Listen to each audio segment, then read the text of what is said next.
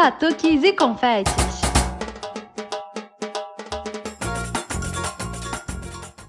Olá, pessoas! Aqui é a Nath Fischer do Batuques e Confetes. Oi, gente! Aqui é a Gabi Moreira e nós chegamos ao nosso 32 episódio.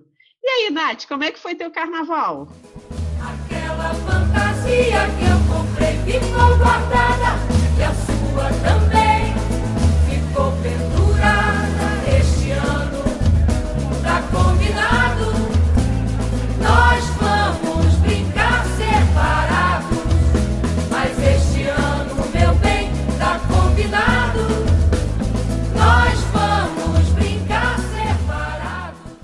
amiga, foi difícil, né? Olha, eu confesso que o dia mais difícil foi no sábado. Eu chorei vendo umas lives aí, deu um aperto no coração. Mas depois seguiu, né? A gente conseguiu fazer uma bagunça em casa e, e foi. Mas se Deus quiser, o do ano que vem vai ser muito melhor. A gente vai estar na rua, ocupando tudo, brincando bastante. E é isso. Vem, vacina, pelo amor de Deus, quero usar minha fantasia de cuca no carnaval do ano que vem. E você, Gabi? Ah, a Nath também, assim, né? A gente teve que passar em casa mesmo, mas eu acho que com essas programações online deu para matar um pouquinho a saudade. Não é a mesma coisa, mas deu para dar uma amenizada, né? Eu acho que gente- também essa troca que a gente teve no carnaval, tudo, né? De fazer uma noite de blocos, tudo foi legal, né? Que deu para amenizar um pouquinho, mas com responsabilidade sem aglomeração, gente. Exatamente, e com bastante Red Bull, né, Gabi? Aí nem me fala nisso. Mas, gente, estamos de volta pós-carnaval e hoje a gente vai trazer uma entrevista super divertida para vocês, com bastante saudade do carnaval também. A gente conversou bastante sobre essa saudade do carnaval com o Léo Santos, do Estratégia, e o Léo que toca também na bateria show do Monobloco, né? Foi bem divertido, mas antes disso, a gente tem uma história aí sobre o início de uma paixão, não de carnaval, mas com o carnaval, né? Conta pra gente aí, Adriano, como é que começou esse seu amor? Desenrolando Serpentina. Olá, turma, tudo bem? Meu nome é Adriano, tenho 27 anos. É, eu, eu, eu posso dizer que eu sou um novato no carnaval. Então, assim, por enquanto, por enquanto, ainda não tenho histórias, digamos, curiosas, aquelas impagáveis, podemos dizer assim. Mas eu posso contar aqui pra vocês, é, eu acho que é até importante contar como eu me rendi ao carnaval. Porque se eu, se eu olhasse para o Adriano de 7, 8 anos atrás, cara, eu ia olhar um Adriano que detestava esse feriado. Pois é, eu cometi esse erro. Enfim. Eu lembro que sempre eu era daquele grupo que sempre reclamava: ah, pessoal adora bagunça, ah, pessoal não respeita. Eu sempre tinha essa, essa visão bem simplória em relação ao carnaval. Mas isso foi mudando aos poucos. É, apesar de eu ser jornalista, eu sempre tive a sorte de ter os feriados carnavalescos. Não sei até quando, mas então vamos contando história. Enfim, é, a gente. Aí acabou que nesses dias, em 2015, 2000, acho que foi 2015, 2015. Eu tava de bobeira em casa, fazendo vários nadas. Aí eu resolvi, ah, quer saber? Vamos acompanhar, né? Vamos, vamos ver o que tá rolando. Sempre teve um interesse assim que se um dia eu fosse acompanhar um desfile carnavalesco, na verdade não chega a ser um desfile, um bloco carnavalesco, acho que é até melhor, eu ia acompanhar o do Sargento Pimenta, que era uma, eu sempre gostei de Beatles e assim, era uma das coisas que eu conseguia associar. Então, beleza. Foi em 2015. Na época, o Sargento Pimenta desfilava à tarde, não pela manhã, como é nos dias de hoje. Então, eu fui. Fui acompanhar, né? Só de mera curiosidade, um turista, me sentindo um estrangeiro, podemos dizer assim. E. Aí eu fui acompanhando e eu ficava observando as pessoas, os figurinos, gente de vários sotaques, de várias línguas. E eu comecei a ficar assim, caramba, até que é legal. Pô, valeu a pena. Eu comecei a curti, assim. E uma das. Eu fui sozinho nesse dia. E, cara, assim, eu saí sozinho, voltei com sete pessoas. Eu ampliei uma rede de amizades por conta de um bloco carnavalesco. A galera que a gente foi. Eu ficava lá. Eu fui lá na frente, né? Já era uma coisa sofrível. Uma pessoa de um metro e. mais de um metro e noventa. E ficar lá em- lá, na frente para acompanhar, o pessoal lá atrás querendo ver. Aí eu falei, vamos lá, toquei, toquei o F e fui. Aí eu acompanhei, aí eu comecei a gostar, pô, bacana. Pô, não me arrependi. Fui empolgado. E nisso que fui, eu voltei. Eu morava em São Gonçalo na época, voltei de barcas. E a galera, eu não tinha, eu não tinha noção de como funcionavam as barcas nesse período. E Caramba, foi eu era um bloco dentro das barcas. Era uma das coisas que eu, eu não sabia que era uma tradição. E eu fui acompanhando. E caraca, achei ali maravilhoso. Num lugar onde geralmente é todo mundo ninguém olhando para ninguém. E nesse, e nesse dia, a galera toda empolgada, em, da, brincando, gritando. Era uma coisa muito bacana, uma sensação incrível que eu é, nunca tinha experimentado. Enfim. Aí 2015 foi, beleza, fui nesse bloco e voltei para casa. Aí eu falei, agora foi mais, né? Fui, comecei em 2016, comecei, aí aumentou a lista. Eu que era só um bloco, quando na segunda-feira de manhã foi dois blocos. Aí três. E aí foi, aí comecei, eu revi todos os meus conceitos e sei da alegria, da empolgação que é o carnaval e agora eu sou filho dele. Posso dizer que tem uma influência bastante das minhas amigas, da Nath, da Isa, que me acabaram que sacramentar essa paixão minha também pelo carnaval. É, ainda, claro que eu não tô longe de acompanhar o pique delas, que é, não tem, não tem descrição que elas, como elas amam. Tô ainda, eu sou um mero aprendiz ainda, mas cara, o carnaval é uma coisa incrível, uma, um, é uma ofegante epidemia que acaba contagiando todos, mesmo aquele que não gostava, como era o meu caso. Então eu posso dizer que eu troquei de lado e não me arrependo de nada de ter feito essa troca. Eu amo o carnaval, sei da importância, sei do, do histórico dele, a importância do carnaval que tem não só para a cidade do Rio, mas para todo o país. E eu posso dizer, por mais, apesar da pouca idade, eu sou filho do carnaval também. Nossa, Adriana, eu sempre gostei de carnaval, né? Desde que eu nasci, né? Eu acho que meio que nasci inserida no carnaval. Mas, Nath, contigo foi um pouco diferente, né? Então, Gabi, eu, assim, carnaval aqui em casa sempre foi muito presente, né? Meu pai tocava em bloco, meu avô e minha madrinha viravam à noite vendo, os dois eram salgueirenses e viravam à noite vendo desfile e tal.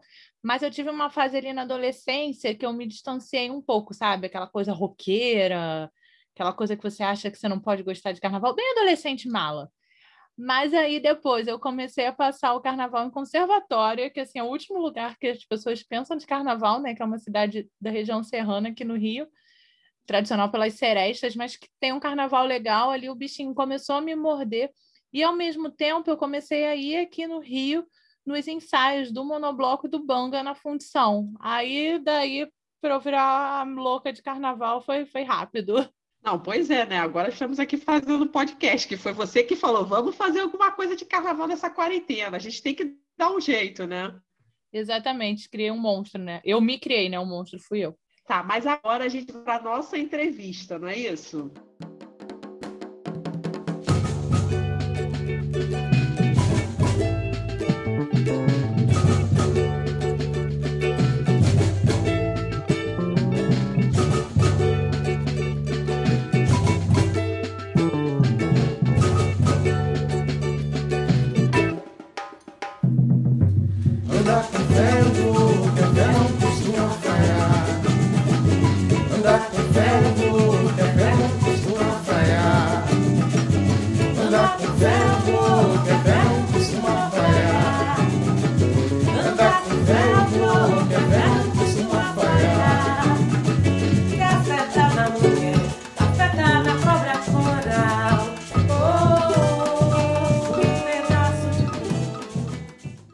Gabi. Hoje a gente está recebendo aqui no Batucos e Confetes o Léo Santos, maestro do Estratégia, né? Aquele bloco delicioso que a gente gosta muito.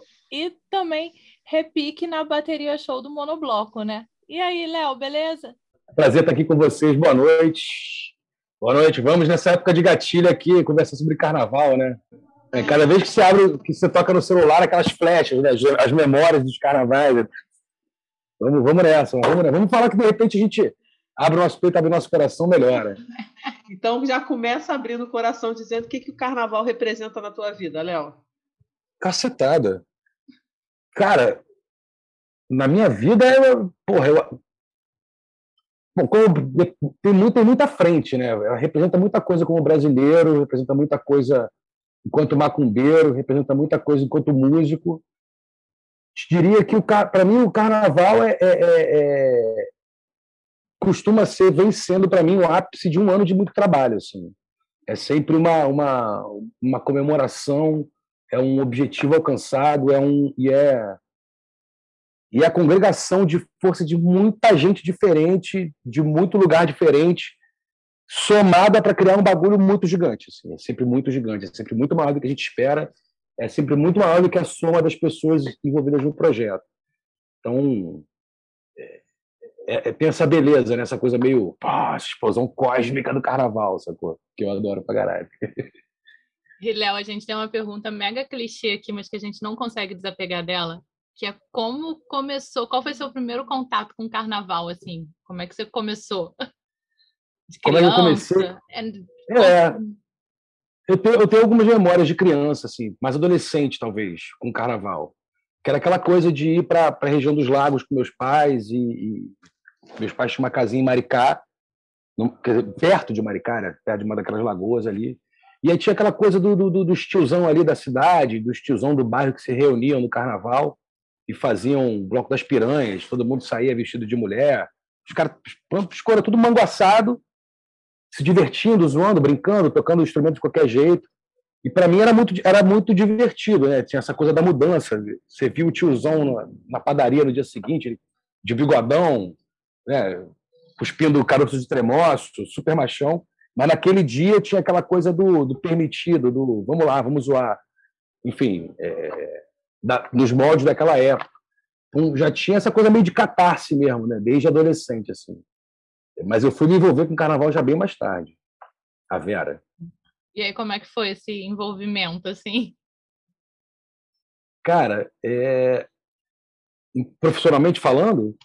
Ah, de tudo. É, profissionalmente, é, folião. É, é, não, não tem como, né? Ninguém que, que, que, trabalha hoje com carnaval não começou meio como folião, né? inevitavelmente. É, é isso, eu tinha um pouco essas memórias, passa um tempo grande assim que ali da pré-adolescência, uns 15 anos até meus 18, que às vezes eu viajava, às vezes eu me tocava, às vezes eu cagava pro carnaval mesmo.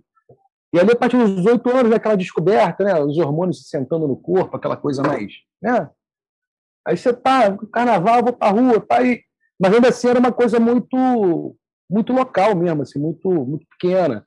É, eu morava com meus pais já em Ipanema, já era playboy, né? E aí tinha os bloquinhos ali de perto, Zona Sul, eu ia no, no, na banda de Ipanema, no Simpatia Quase Amor, mas era curiosidade e festa, zoada. Assim. E aí, aquilo com o tempo, a cidade começou a ter mais opções. Em cada carnaval que ia passando, aquilo ia ficando um pouquinho maior. Os meus amigos todos viajavam, ficava eu sozinho. Dois anos. No terceiro ano já ficou mais um brother. Aí já, pá. Depois de um tempo já tinha uma, uma mini ganguezinha. E aí teve um ano que teve que eu fui no, no, no carnaval do Subaco do Cristo, nos ensaios do Subaco do Cristo de pré-carnaval, que eram ali na, na, no Clube Condomínio, no Jardim Botânico. E, enfim, era, era o mesmo molde, era a mesma regra: carnaval, sambão, bateria de escola de samba, estamos tomando cerveja, estamos vendo as gatinhas, não sei o quê mas já tinha muito mais gente envolvida. Assim. Você já vê que tinha, ficou muita gente no Rio, ficou muita gente atrás da mesma coisa, já meio que virou um proto-movimento ali. Ficou cheio demais no ano seguinte, a ponto, eu não sei, eu não sei nem dizer se foi por causa disso, mas no terceiro ano o Survaco já não ensaiou pelo fato de ter ficado cheio demais. Assim, já resolveram fazer em outro lugar. E aí ficou aquela porra, caramba, acabaram os ensaios do, do, do, do Suvaco, né? Pô, que merda, vai fazer o quê, não sei o quê. E aí o brother me ligou e falou, pô, Léo, vai ter um, um, um, negócio novo aí, um tal um bloco novo que vai ensaiar lá. Mesma coisa, mesmo esquema, sexta-feira, pré-carnaval, ensaio do bloco, mas é, não é o Suvaco do Cristão, é outro bloco, chama tal do Monobloco. Porra, Monobloco, que diabo é isso? Ah, velho, não sei, vamos lá, vai ser legal. E aí eu, eu, eu, me lembro assim, até hoje, a sensação tátil que eu tive quando eu vi o show do Monobloco foi tipo um soco dentro da minha cara. Os caras tocando Tim Maia com a bateria com mais 80 pessoas participando. Uma porrada, foi uma porrada, foi uma porrada. E eu fiquei chapado, assim, aquilo ficou muito na minha cabeça. Então, tipo, já fui no desfile dos caras, já comecei a me envolver, mas música para mim era uma coisa muito distante, sacou? E eu estava me formando em jornalismo, acabei de me formar, e aquela coisa, aquele, também aquele clichê, sua pergunta é clichê, minha resposta também tem que passar um pouco pelo clichê. Aquele cara sabe, se formou na faculdade, sabe muito o que fazer, não sei o quê, pintou um curso para fazer na Itália, mas aí, enfim, aí eu, foi isso. Aí eu viajei para Itália fazer um curso nada a ver, mas eu tinha ouvido um disco na época, que era o Olho de Peixe, do Lenine com o Suzano. E eu dei uma pirada mesmo com o bagulho do Suzano, assim. Aí eu comprei um pandeiro de gastação e levei para Itália. E aí, mano, tu chega na Itália, brasileiro, vai, já meio pretinho, os caras olhavam minha cara, pô, tu toca, né? Tu toca. E ele na orelhada meio que aprendi a tocar pandeiro na orelhada. Aí eu fiz uns gigzinhos aqui, fiz um negocinho ali, voltei pro Brasil voltei de cara, não, vou meter a cara, gostei desse bagulho de percussão, quero me aprofundar. E aí eu, eu descobri que eu fiz o curso do Suzano na época, quando eu voltei. E aí, naquele circuito ali do, do, do, do negócio do Suzano, tinha o Perkpan na época que era um, um, festival, um encontro de percussionistas e tal, tinha workshop, show, ia rolar em Salvador. E eu fui para Salvador, vou, vou estudar conga invertida, vou tocar tama descalibrada, vou fazer o caralho. Só que teve uma oficina do monobloco. Eu falei, porra, maneiro, não sei o que, colei com os caras, fiz oficina, e eu lembro que eu fiz terceira com o Mário Moura. Mário Moura, meu amor, te amo. E hoje o Mário Moura é um ser iluminado. Ele largou essa coisa de carnaval, ele é um ser iluminado. E aí eu fiz terceira com o Mário Moura, ele falou, pô, que maneiro, tá mandando bem, não sei o quê. Pô, tô aqui de Salvador. Eu falei, não, eu sou do Rio. Ele, porra, mano, tu tá do Rio de Janeiro, vem fazer nosso bloco aqui, porra, em Salvador, velho. Tá maluco? Volta. Enfim, aí ele botou uma pilha, voltei pro Rio, entrei na oficina. Aí, aí enfim, aí, aí fudeu. Aí fudeu mesmo. Aí, tipo, enlouqueci. É, fui fazer repique com o CA, meu mestrão absoluto.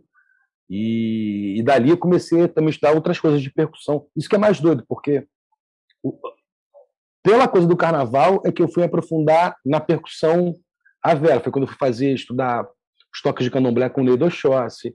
Foi quando eu fui estudar é, é, música, percussão afro-cubana com o Léo Leobons, que eram os caras que estavam no circuito deles. Eles, eles tinham uma base muito forte, musical muito forte. E como eu estava interessado, mano, eles foram jogando, ó, fala com fulano, vai atrás, não sei o quê. E eu fui, tipo, consumindo tudo que nem um maluco, sacou? Então, a, minha carreira de música mesmo nasce através do, carna do carnaval, cresce, se confunde com o carnaval de alguma maneira, né? É, é inevitável. E aí é isso.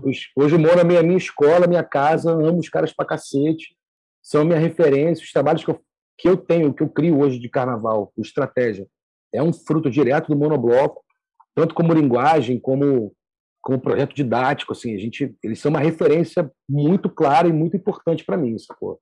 Olha, Léo, ouvi você falando, eu tentei depois da faculdade também, comecei nessa de Fulian, é. aí fui, fiz na monografia de carnaval, tentei tocar, é. mas foi uma negação, aí eu desisti, voltei para o jornalismo. Não. É, mas você está fazendo jornalismo também ligado ao carnaval. Isso, é, isso é, é mas praga. aí levou um tempo, né, para eu chegar aqui. Aí é. eu fui tocar num bloco, depois fui ser diretora do bloco, aí como não dava para tocar... qual bloco você fez? Quero exibir meu longo. Era um bloco pequenininho aqui na Tijuca. Já ouvi falar desse bloco. Já ouvi falar desse bloco. Quero eu exibir meu longo. tocando e depois eu passei para a diretoria. E como eu não, Irado. rolava tocar, eu fiquei na produção e na assessoria do bloco. E aí Isso é um troço muito doido. Que antigamente, inclusive, se eu não estou enganado, salvo engano, a bateria do, do Sumaco do Cristo, como várias baterias, Banda de Ipanema, Simpatia Paz e Amor, eles tinham uma parada de pegar a galera das comunidades tinha ligação com escola e criava a bateria deles. Então, basicamente, os blocos eram isso: era um grupo de amigos que se, queriam fazer uma folia, contratavam a bateria e botavam um enredo, botavam um samba que eles quisiam botar, enfim, faziam o que eles, que eles queriam. E aí a coisa foi criando, crescendo de um tal, uma tal maneira que hoje acho que todo mundo toca. Todo mundo toca, tem tanta oficina. Eu não, eu tentei, tanta... mas não dá. Toca, toca, ah. toca, toca, toca. Não, eu também fui começar na caixa achando que eu ia arrasar na caixa. É, mas de repente isso pode ser tem que criar um outro caminho, mas todo mundo. Não, toca. depois de umas cervejas eu achava, eu, eu achava que eu estava tocando, né? mas é, é, tá todo mundo bebendo a mesma cerveja que você, cara. Você vai estar tá tocando para todo mundo. O importante é a comunicação com o público. Sacou? Se você tá no mesmo grau etílico que o resto do público, tá todo mundo curtindo, tá tudo certo. Tudo é permitido. tem essa democratização do carnaval também, né? É. Que é uma coisa pós-moderna, né? É quase um dadaísmo ali. um- É, é. Viajando. É, é, é, Bau- é Bauman, né? Hoje em dia é o Bauman carnavalesco. É, tudo pode. Tudo É. tudo é permitido, tudo é líquido. Né? Tem um tudo é bloco, líquido. né? Que é o Amores Líquidos. Amores líquidos. Eu toquei no primeiro show do Amores Líquidos. É, Tem um, um menino que tocava com a gente no Longo de Gão, que é um dos fundadores do. Amores Líquidos. Desculpa. Desculpa. E tem essa doideira, porque hoje é uma comunidade, cara. Você tem blocos do quais- dos quais eu nunca ouvi falar. Que tem uma galera que segue aquele bloco. E eu tenho certeza que se eu catar, eu conheço alguém daquele bloco. Eu tenho certeza. Mano. Se eu não conheço diretamente, eu conheço alguém que é brother de alguém. É a distância de duas pessoas, no máximo. Não, tem uma parada que a gente faz amigo de carnaval, né? Tem gente que eu não sei nem quem é, mas eu encontro no carnaval, é oi, tudo bem? Não sei o quê. Você viu Você ontem? pra comprar cerveja? as É, cervejas. o que você viu ontem. Some, o resto do ano some. Eu não sei nem o nome das pessoas. É, nem- tem aquela paquera que você, tipo, cara, como é que eu nunca vi essa pessoa antes? Acabou o carnaval, você não vê essa pessoa de Eu novo. também não vejo. Passo ano sem saber quem é a pessoa. Aí você fica pensando, aquele bloco, ela vai estar naquele bloco. Domingo de manhã, ela vai. Você chega lá às oito, eu encontro com ela. E encontra, a pessoa tá lá. É muito doido isso, isso. cara. Isso é maravilhoso. Isso é maravilhoso. Acho que uma- é isso, tem pessoas que só existem no carnaval. E é, uma, é, um, é, um, é um interesse, né? é uma comunidade que tem esse, é, esse traço mesmo em comum. Né? A coisa acontece e termina no carnaval. O resto, mano, a pessoa trabalha com a bolsa de valores, o outro é cientista físico nuclear, o outro é garçom, o outro é, sei lá, babá. E, assim, e eu desconfio que isso é uma coisa, tipo, sei lá, eu imagino que 10 anos atrás, o primeiro maluco que chegou numa reunião de trabalho na quinta-feira com purpurina no pescoço. Esse cara chegou e ninguém estava sabendo que isso ia acontecer, ninguém da reunião foi informado de que você pode chegar numa reunião de, séria, o cara é o CEO do aplicativo, do não sei o quê, e o cara tá com um purpurina e um chupão. Mano, hoje em dia, isso tem que ser corporativamente aceito, aceita. O RH da empresa já sabe que aquilo faz parte. Melhor você aguentar, melhor você aguentar. A gente já trabalha no áudio vídeo, que já é uma galera um pouquinho mais que foge dali. Mas entrou um menino uma vez novo, tava ali isolado, quietinho. Aí um dia eu tava estressada com o negócio que eu tinha que resolver pro longa. Aí ele mandou, mas você gosta de carnaval? Eu falei, não, sou diretora de um bloco na Tijuca. Ele, porra, eu sou do fotógrafo Foliões, vem cá. A gente virou Sacou? amigo e a gente, ele já não tava imediato. E a gente, assim, nunca ia imaginar que eu ia encontrar outra pessoa que gostasse tan- tanto de carnaval. Aí a gente ficava no dia seguinte, tem uma. No dia seguinte, não, né? Depois. Ó, tem uma purpurina aqui. Ih, não sei o quê. Aí já era segunda-feira, Natália e o Ângelo vão, não vão chegar bem, porque é véspera de carnaval. E você sabe, e você sabe o que é mais louco, cara?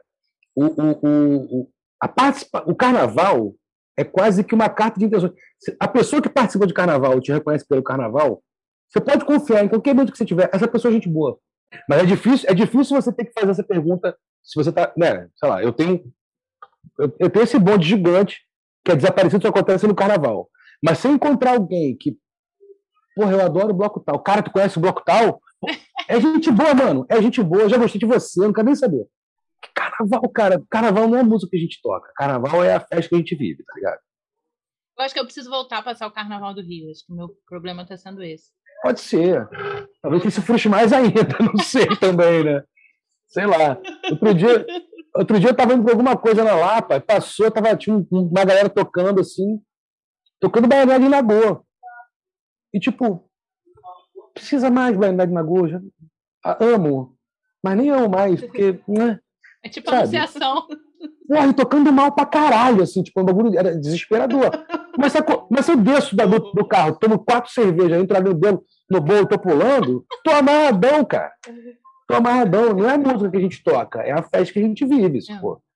O, o, o- a gente convencionou que dizer que o Rio, a, a música do Carnaval do Rio é samba. Mentira. Isso é uma O menos convenção. escuto no carnaval é samba. É. E, e, assim, é porque a gente tem aquela coisa da passarela, das escolas de samba, que é um movimento enorme, que é um movimento de resistência, mas também é um movimento que tem muita grana, um movimento que tem muita grana oficial, tem, muita, é, tem muito apoio midiático. Tem toda uma construção em torno da parada que também quer universalizar a linguagem do- do- da escola de samba como a única linguagem possível do samba do Rio de Janeiro. E não é. Nunca foi. Nunca foi. já ouviu frevo, a gente já ouviu marcha rancho, sacou? Você tem, você pega o boitatá, os caras, pô, fazem um show fodaço de carnaval, não tem, não- praticamente não tem samba de tanto de escola de samba. Pega o, o, o- a apresentação deles parada. Tinha um, um aqui em Copacabana, que era. Beijo, não, era. Rancho Flor do Sereno. Era só marcha rancho, era maravilhoso. Os caras tocando com flauta. Aquilo não é samba enredo, tá ligado? É, e é carnaval, era maravilhoso. Todo mundo dançando, tinha gente com família, tinha gente zoando, tinha gente doidona, tinha gente só assistindo um show maneiro. É, é a festa, cara. O carnaval é a festa. E é isso, acho que o monobloco também veio e e botou uma pá de cal em cima dessa discussão, tá ligado? Porque os caras chegavam com os instrumentos de escola de samba, com respeito à escola de samba, buscando, buscando a referência, respeitando as referências, mas os caras tocavam Jorge bem. Foram tocar. é, fizeram um milhão de ritmos diferentes, tocavam um shot no carnaval. E chupa aí, filho. Não vai dançar? Vai. Ah, vai. Ah, vai. Se parar, vai, mano. esse gancho. Aproveitando esse gancho monobloco, né? A gente, quando entrevistou lá o Léo Morel, né? Ele comentou muito, né? Que, que ele, ele viveu essa coisa também do clube condomínio, que ele foi assistir, que ninguém sabia muito bem o que, que era o negócio É. do, do monobloco, né? Aquela, porque também é uma outra época, né? Porque hoje em dia Sim. a gente está tão acostumado com a informação na hora, né? Lá era aquela coisa assim, pô, liguei pro fulano, liguei pro ciclano. Internet de escada. Era foda. Esperar o final do sábado, duas horas da tarde. É, o quê? Pacote de SMS. Você pegava, pegava pa- Filipeta no posto 9. Beijo nas crianças. Era, era o nosso Facebook. Era, É, confirma- gente. confirmar evento era você pegar a Filipeta no posto 9. ligar pros colegas, ó, tô indo mesmo, É, em tal lugar. vou mesmo. A gente revela a idade com essas coisas, né? Ah, gente, eu já perdi o pudor. Mas aí, Léo, desse processo todo, como é que foi? Aí, quando você entrou na oficina do Monobloco, como é que foi isso dali pra frente, assim, depois de ir pro Monobloco Show? Ah, demorou para o Monobloco Show. Eu dei azar, né? Eu dei azar. Dei azar. Porque eu botei a cara, botei a cara, mas aí brotou um moleque. Eu já tinha meus 20 pau. Brotou um moleque de 17 anos. Filho da puta. Chamado Kainan Correia. Ele hoje nem toca mais música. Esse... Ele nem toca mais música, esse filho da puta. É, esse filho da... Vou falar o nome, filho da puta. Kainan Correia. Falando de você, Kainan Correia. E ele, o moleque era um prodígio, tá ligado? O moleque era um prodígio, tocava pra caralho, e ele colou pra caralho com o CA, e ele entrou no bloco show. E aí, e eu também tava, enfim, eu também tava pesquisando outras coisas. Eu gostava da coisa do carnaval, mas eu tava entrando de pesquisar per- percussão mesmo, assim, a minha, minha pira era percussão mesmo, sacou? É feio falar percussão mesmo, não era percussão, carnaval é percussão. Só que eu tava indo no caminho mesmo, menos do repique, da caixa, do surdo, mais no caminho de, de tocar conga, de tocar tabaque, tocar pandeiro, tava estudando outras coisas. E o Kainan, tipo, focou, enfiou a cara, colou com o CA e ele entrou no bloco show. Moleque muito novo, 17 anos, fazendo show, tipo, arrebentando. E eu fui entrar depois, quando o Kainan foi mudar de projeto, não sei o quê. E aí o CA me chamou para colar, para colar, fazer as coisas também no bloco show. Mas eu já tinha algum envolvimento com a oficina. E, e, é isso, cara. No fundo, mano, o, o- o monobloco, por ter criado um formato de oficina, porque ter criado um formato de bloco, que era- já era muito, muito abrangente, né? como repertório, como tudo. E eles criaram um projeto de oficina que era muito inclusivo, no sentido de que ensinava com segurança para muita gente. Então, foi o que eu falei, empoderou muita gente. Então, de dentro do monobloco, saiu muito bloco, saíram vários blocos. Saíram blocos de sacanagem, saíram blocos mais sérios, saíram projetos que eram essencialmente musicais e tal. E, aí, foi, ne- nesse rolê que eu comecei um pouco a entrar na coisa do, do bloco. Inclusive, o Kainan foi o que me convidou, porque ele tinha montado um bloco e já estava montando um outro, que era o Bloco Brasil, e aí ele falou, porra, Leozinho, é, é, a gente quer botar conga no Bloco Brasil. Tu não dá fim de tocar? Eu falei, pô, vambora. E aí eu entrei, foi quando eu comecei a, a, a, a, a, de fato, trabalhar com isso, sacou? Dos nossos saudosos Bloco Brasil. Nossa, E acho o que eu fui umas duas uma- vezes no Bloco Brasil, ali no Leme. Isso. Eu Nem era no Leme. A gente, é, a gente, você, tá- pegou já o filé mignon. Eu peguei que foi com o Bloco pra. Que eu Um levei uma bloco pra amiga que odiava Los Hermanos, eu só contei pra ela do Nossa, bloco coitada. e o bloco pra Yaya que abriu ela até hoje. Coitada, mano. Que é maneiro pra caramba. Mas é isso, é, é a galera. É a Lu, tem a Gabi que cantava com a gente no, no, no, no- no Bloco Brasil. É, é, é isso, cara. Todo mundo é mais ou menos o mesmo bonde, sacou? E todo mundo se entende, se frequenta, se gosta, se dá ideia, se, sacou? Isso ajuda. É, e o Bloco Brasil foi um projeto que, gente- que eu acabei. é, não é que eu montei, mas eu participei do, do, do início do processo ali. Aí dali eu comecei a, a, a, a fazer outros projetos também ligados com, com bloco de carnaval. Sacou? E aí eu comecei a afundar minha cabeça, gostei. Aí fudeu, aí eu comecei. É, depois que, a- que o mosquito te pica, não tem mais como, né? Então, Não adianta, não Eu, adianta. quando Não o longa acabou, quando o longa acabou, eu jurava, eu falava, nunca mais vou me envolver com carnaval, vou só como foliã. Aí ano passado Cara. com a Gabi, pô, não vai ter carnaval. Pô, vamos fazer alguma coisa de carnaval e vamos fazer um podcast? cara, vou te falar, esse sentimento aí, ele é, ele é recorrente para todo mundo que eu conheço de carnaval. Ele dura, ele tem uma duração específica. Se acaba o desfile de carnaval, primeira coisa que, primeira coisa que você na sua cabeça, nunca mais na minha vida eu vou fazer isso, cara, nunca mais. Nunca E mais. aquela semana pré-carnaval, que eu acho que é mais estressante do que o dia do Nossa. desfile, tudo que você tem que resolver, tudo que você tem. E tem que trabalhar nesse meio tempo também, tudo que tem que dar conta. E, porque o dia do desfile você meio que vira um gado indo pro matadouro. Tipo, Uhum. velho, olha, foi, fiz tudo que deu, foda-se, vambora, vambora, vambora, vambora. Aí você chora quando a- o desfile sai, que é o clássico. É, fica emocionado, todo mundo se abraça, caralho, que foda, tá ligado? Tem essa metamorfose nessas fases, é muito doido, né? Isso é muito doido. E é, e é, é isso, cara, é, é muito, é tudo muito difícil no carnaval. No carnaval do Rio, especificamente, para ser mais específico do que isso, não, consigo. É tudo muito difícil. Você é, é isso. Eu tava conversando hoje mais cedo, uma galera. E aí, a porra que vai ter dois carnavais no Rio, pô, quando acabar a pandemia, vamos fazer quatro carnavais. Eu falei, rapaz, se fizer mais de um, eu não participo. Tá maluco, é? Eu, eu, é sério, eu pago essa conta, cara. Sou eu que pago, velho. A prefeitura não dá nada, não, gente. Nada. E aí você Tá nada. chega para liberar alguma coisa, alguma certidão, você tá de bermuda, você não pode entrar. Não entra. Você tá com uma sandália que não é fechada atrás, é chinelo, você não pode vir aqui pegar isso. Se eu montar um bloco hoje, tipo, eu tenho quase 10 anos de bloco de estratégia. Se eu quiser montar um bloco hoje, a prefeitura pode falar, não vai. Fica um ano montando uma parada, gastando dinheiro, fazendo caralho, em cima da hora a prefeitura não vai. Mas não vai por quê? Ah, irmão. Enfim, é, independente disso, acho que é importante você ter uma burocracia, porque tem a cidade, tem as pessoas, tem a via pública. É tudo muito complicado.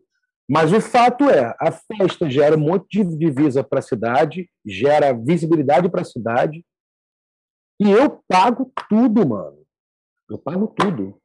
Eu pago Muitas tudo. vezes a gente bota dinheiro do próprio bolso para poder. Quantas arrumar. vezes? Teve um ano, que foi particularmente difícil, que foi tipo que a duração da coisa de nunca mais vou fazer isso foi quando durou mais, que foi um ano que a gente fez na, na Praça Tiradentes, e a gente quis, quis fazer uma parada, a gente também, tá, a gente era tão inocente, cara. Hoje eu vejo em retrospectiva. A gente conseguiu umas cervejas do patrocinador, que era o patrocinador na época oficial do carnaval, então você não podia ir contra o patrocinador. É, e, ele, e o patrocinador era seu concorrente também. Então eu peguei cerveja, eu vou vender. Nesse momento, patrocinador, eu viro concorrente do patrocinador. Então eu paguei uma estrutura de som, paguei luz, paguei os músicos, paguei transporte de instrumento, paguei aluguel de instrumento, paguei gerador, paguei ART, paguei tudo que tinha que pagar. E vou, e vou eu, né, como um bom batalhador brasileiro, vou pagar tudo isso vendendo lata de cerveja. Inocente ele. Inocente, cara. É isso, eu fiquei, fiquei meses comendo sardinha dentro de casa. Porque eu gastei meu dinheiro todo, tudo que eu tinha. E éramos três sócios na época no Estratégia, éramos eu, o Caio Corrêa, que é meu amor, mas que é o filho da puta, mas que é meu amor, o Gabriel. Beijos. Então, ele, ele sabe, ele sabe. Sabe. Hoje em dia ele é um produtor da pesada, da pesada, ele é foda. É, e fomos nós três que a gente tomou um prejuízo de 18 mil reais, mano. 18 pau. Sendo que o primeiro, o primeiro fornecedor, que era o cara do som, que ele levou o gerador, eu lembro que choveu com uma porra. E choveu assim, a gente tem o, o estratégia tem a cheia de chuva, a gente fala isso, né? Sempre, sempre dá uma olhadinha para cima, porque o estratégia chama chuva, mano. Tem um, tem um bagulho com o Yansan que é, é isso. E aí a gente tocou, cara, tá tudo para chover, não choveu, que maravilha. Acabou a última nota, caiu um d'água do cacete. A gente, eu, Kainan, Gabriel e um dos fornecedores desmontando o palco.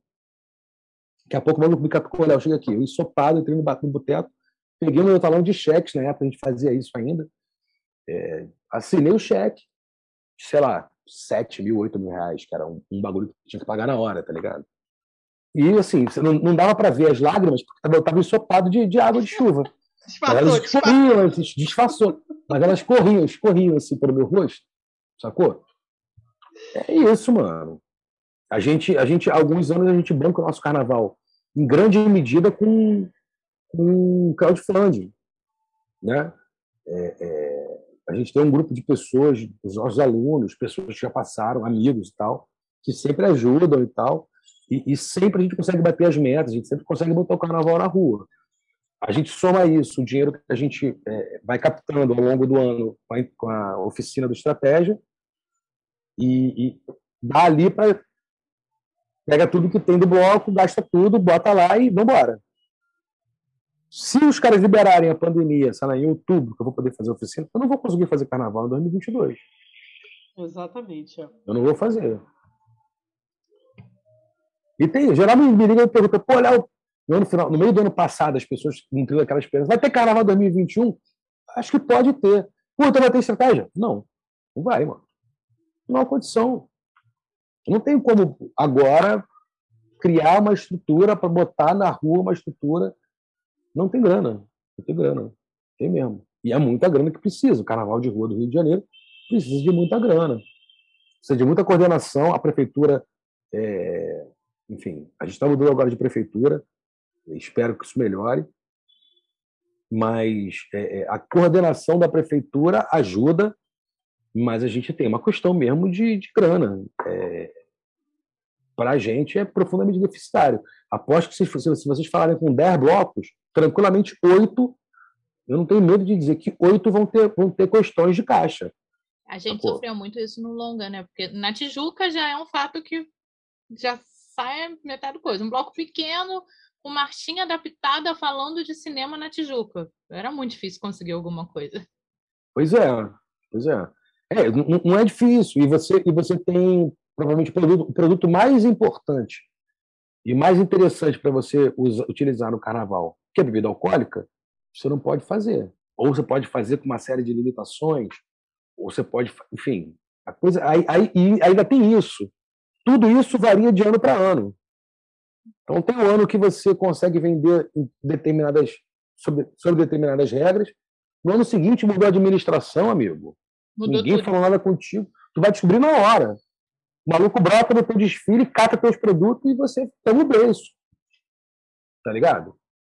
É, é, o fato de que cada ano é uma regra, cada ano é um corre, cada ano é um rolé. E não é mentira, todo ano é a mesma coisa. É a mesma coisa. Tem um cara que também sai do meio do monobloco, Kiko Pelo, que é um puta produtor, ele produz vários blocos, é um cara muito cascudo de carnaval, muito das antigas. Foi o cara que produziu o primeiro carnaval do, do Estratégia pra gente.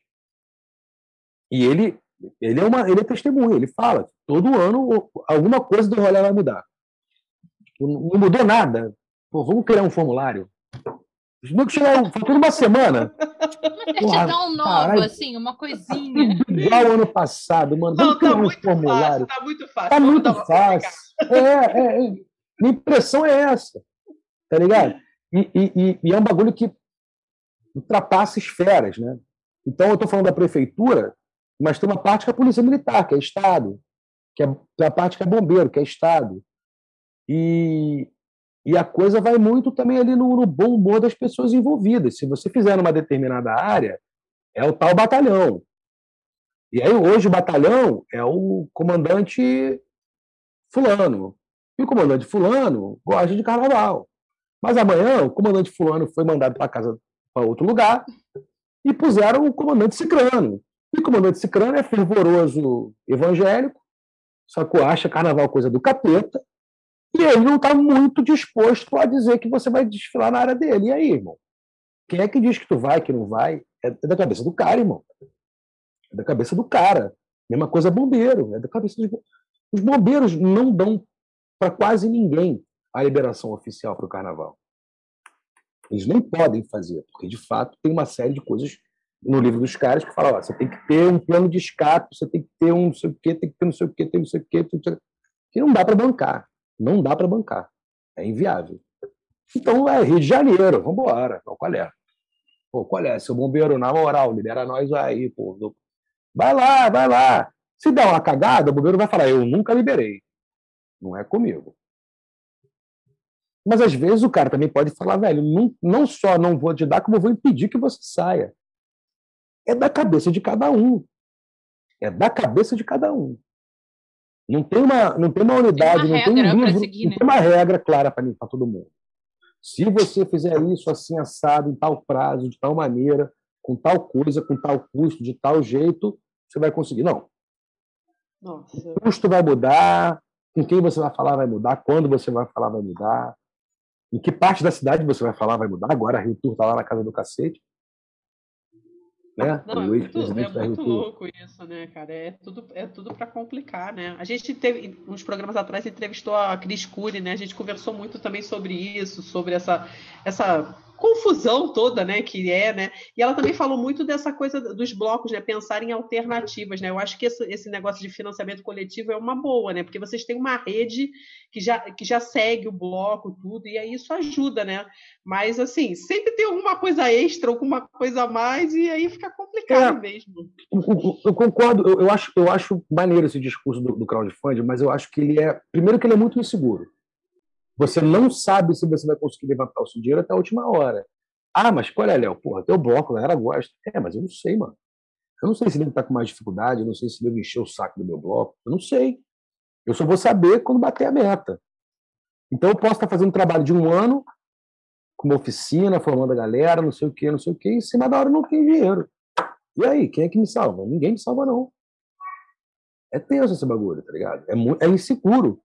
E, e efetivamente, o carnaval é uma data festiva da cidade. Isso. A cidade investe muito dinheiro nisso. Você tem patrocinadores investindo, você tem poder público investindo muito dinheiro nisso.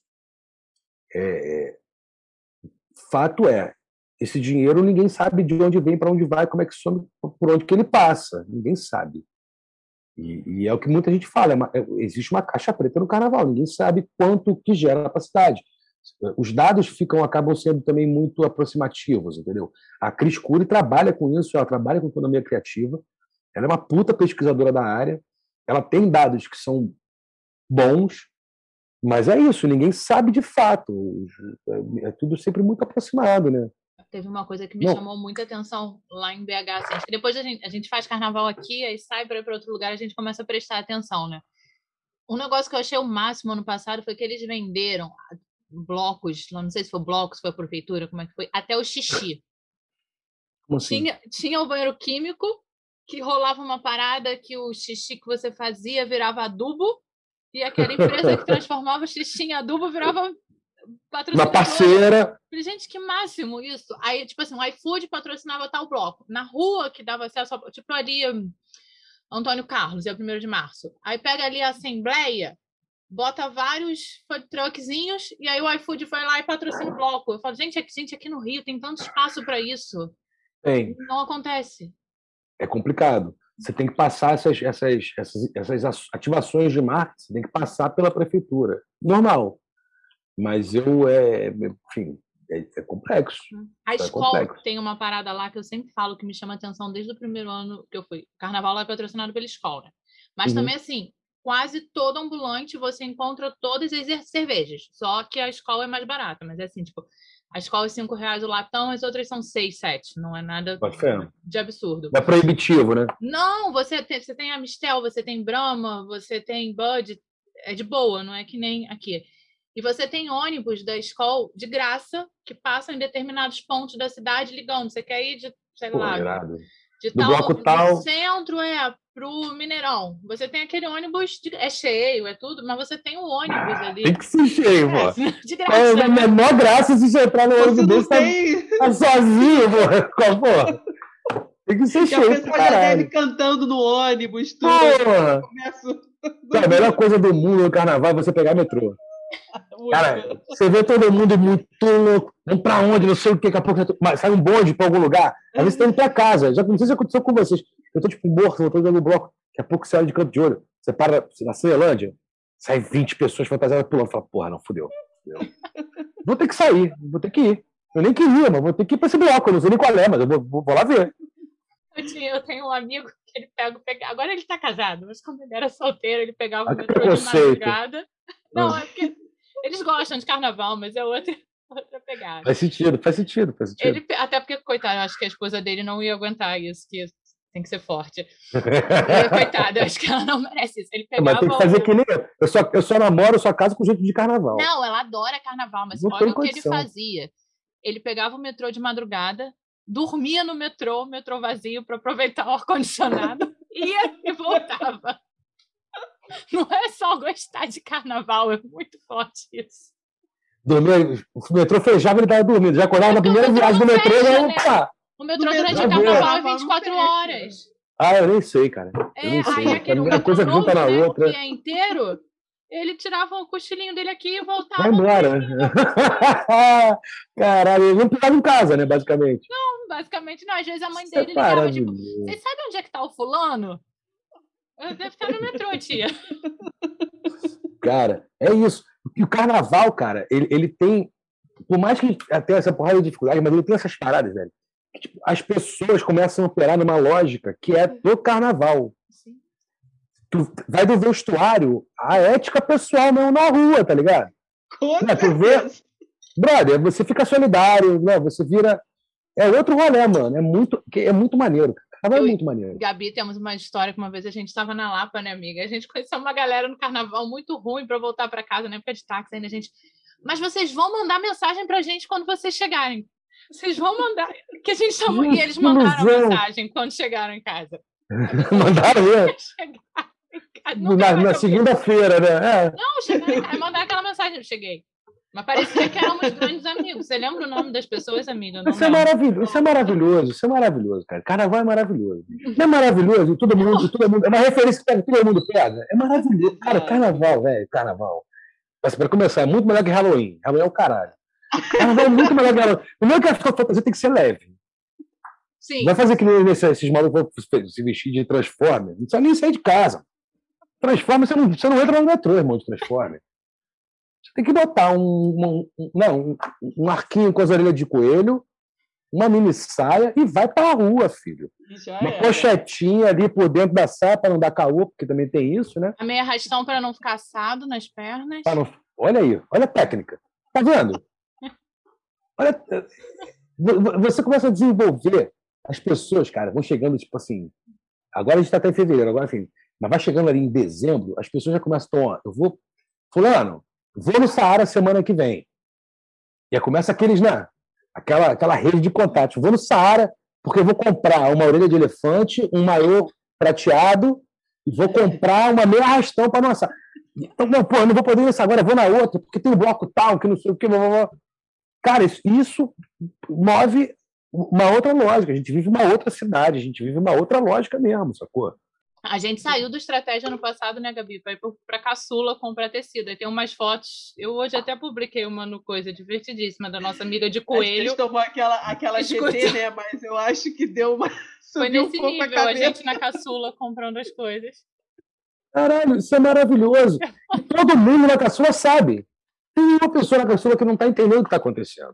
E melhor, você vai passar no caçula, você vai encontrar com o seu chefe. Um. E assim, você, você não titubeia mais. Você, se eu encontrar com o meu chefe, se eu estiver usando um tule meio arrastão, eu não titubeio, vou dar um abraço ao meu chefe. E aí, meu irmão, beleza? Tranquilão. Pronto, acabou. Tem questionamento sobre isso, tá ligado? É, é é tipo common knowledge. Todo mundo sabe, todo mundo sabe. Se é Rio de Janeiro, vai chegar essa época, o seu, o seu empregado tá doidão de catuaba, ca- catu, né, né? vestindo uma, uma, uma fantasia de coelhinha. É a vida, irmão. passa por cima disso, tá ligado? Não, eu digo que esse que é essa comigo, essa que é a Natália de verdade. A Natália durante o ano é o personagem, a fantasia que eu visto. É. Olha, eu vou te falar, eu, eu desconfio bastante dessa teoria, eu acho maravilhoso isso. De que, na verdade, é, é, né, os outros 360 dias do ano são a máscara. E, e- e esses cinco dias ali é que são a, a real mesmo, é, é a tua catarse, é o- são as coisas que estão lá por trás do seu, do seu né, inconsciente, que você reprime o ano inteiro, o bagulho vem tudo pra fora, mano. A gente tá tão na seca de carnaval, Léo, que amanhã é aniversário de uma amiga da gente, da, essa coelhinha aqui da caçula. E aí a gente combinou de ir pra casa dela, botar vídeo de bloco e vai todo mundo fantasiado. Gente. Poder. Vocês estão prontas para o impacto psicológico, emocional que isso vai ter sobre vocês? É, vai ter, E cara. no carnaval a gente marcou um dia de bloco, né? Fantasiada também, lógico, e outro dia a gente vai fazer Sapucaí. Aí a gente vai pedir um japa, vai fazer uns drinks, porque vai ser o nosso camarote na Sapucaí. E aí vai o carnaval. O dia do bloco é cerveja. Cachorro quente. essa- boa, boa. É isso. Maravilhoso. É, Cada um vai ter que lidar com isso. Agora, tem o seguinte: isso vai acabar. Isso vai acabar. E com a hora que acabar, que Deus tenha piedade dessa nação. Porque vai ser, vai ser grave. É. Vai ser grave. Sério, sério, vai ser grave. Se tiver alguém com um pinico na rua, vai puxar lá laô, o nego vai. Nego vai. Eu vou. Eu mesmo vou. Eu vou, sem, sem pestanejar. Eu vou embora. abre alas, aí vai todo mundo indo. Sacou? um abre alas que eu quero passar. Caralho, vambora, porra. Imagina, cara. Imagina. Tipo assim, a gente, tá- a gente depende de uma série de paradas, depende da vacinação. Mas ali, tipo, vamos dizer que existe um dia D uma hora H? Vamos supor que esse, esse dia D e essa hora H existam, né? Vamos dizer, 1 de setembro é o dia em que, de fato, o Brasil estará seguro para a circulação das pessoas pela rua. Uma semana antes, uma semana antes, vai ter um bando de maluco contando já com a vacina no posto na semana que vem. E a vacina leva 20 caixa. dias para fazer efeito. Então, é isso. Esse 20 dias, de- 20 dias todo mundo assim, ó. Fica logo 20 dias junto, vai ficar todo mundo se pegando 20 dias. Eu tô falando sério. Tu vai, vai, vai todo mundo sair na rua, você vai beijar a boca, você vai ver um pé. Essa. E tem uma pessoa agarrada no teu cotovelo, você não sabe. E você não quer nem que a pessoa saia, fica aí, tá tudo certo, irmão. Tá- Só deixa eu me, me- me inclinar para cá um segundo. Vai ser isso, mano. Vai ser isso. Eu tenho esperança. eu tenho esperança que vai ser isso. Léo, eu quero saber como é que surgiu a ideia para fazer o estratégia, né? Que você chegou a comentar, né, do primeiro desfile, e tudo. Como é que primeiro surgiu a ideia para fazer o estratégia? Cara, nem foi minha ideia, na real. Tadã! A ideia nem foi minha, foi um brother meu. Que depois foi meu chefe, peraí. Outro- Eu, é, eu- eu trabalhava com negócio de eventos e tal, ele foi meu chefe. Mas enfim, ele que tinha essa parada de fazer um bloco para tocar. Na época, era fazer um bloco para tocar Tim Maia, que era a piração dele. Ele colecionava vinil do Tim Maia, tudo do Tim Maia. Então ele queria, queria ter um bloco do Tim Maia. Aí ele me chamou para reger o bloco. Eu nunca tinha regido bloco na vida. Aí eu também, é, época de carnaval, vambora, vambora, vambora, vambora, vambora, vambora. E aí a gente, ele me chamou ali, tipo, ele falou a primeira vez comigo, foi, ele, ele também era da bateria do Monobloco, então ele me chamou numa daquelas festas de fundição, falou, Léo, ó, então quero fazer isso, isso, isso, quero que você, tu vai ser o cara que vai ser o mestre de bateria desse bloco. Demorou. E ele vai ser estratégia, porque estratégia é o que o, o Tim Maia falava quando ele achava que ia tomar um beijo, ele entrava no camarim e falava, ô, rapaziada, estratégia! Que era para os músicos meterem o pé. Era a, a, a pira do cara. Beleza, demorou, maneiro, vambora. Aí a gente eh, passou o carnaval, não sei o que, chegou no meio do ano e falou, Léo, então, vambora tocar? Bora, vambora. E aí, por volta de setembro, outubro, a gente começou a ensaiar.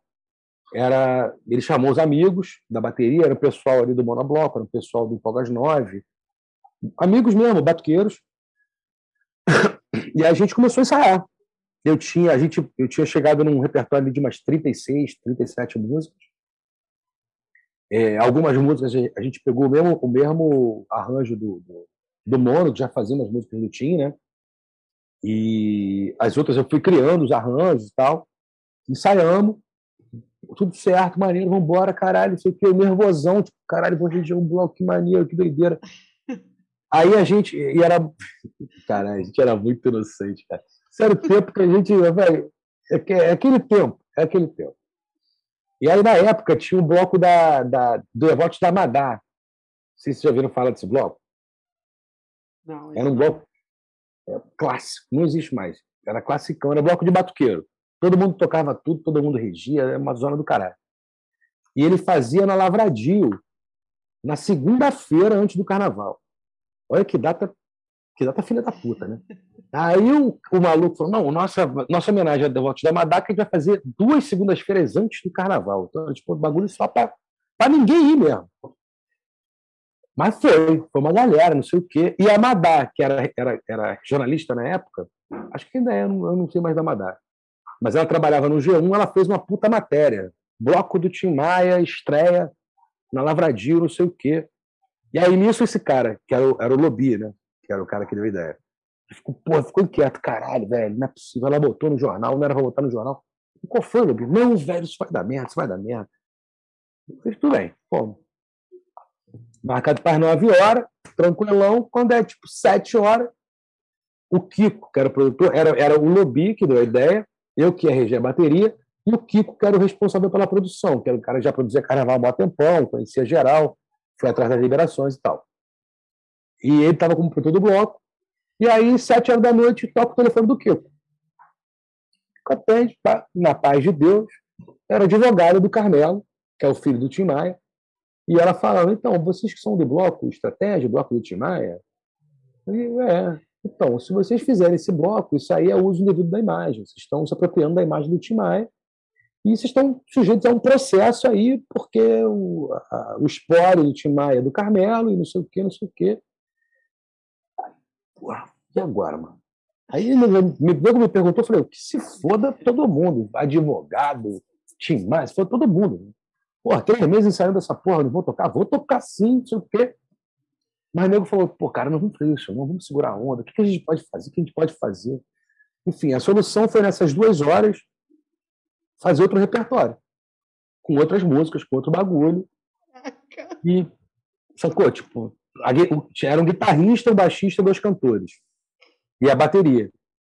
E aí eu falei, cara, mas beleza. Aí eu comecei a. Vou pegar Guitarra, tu toca música tal? Toco. O...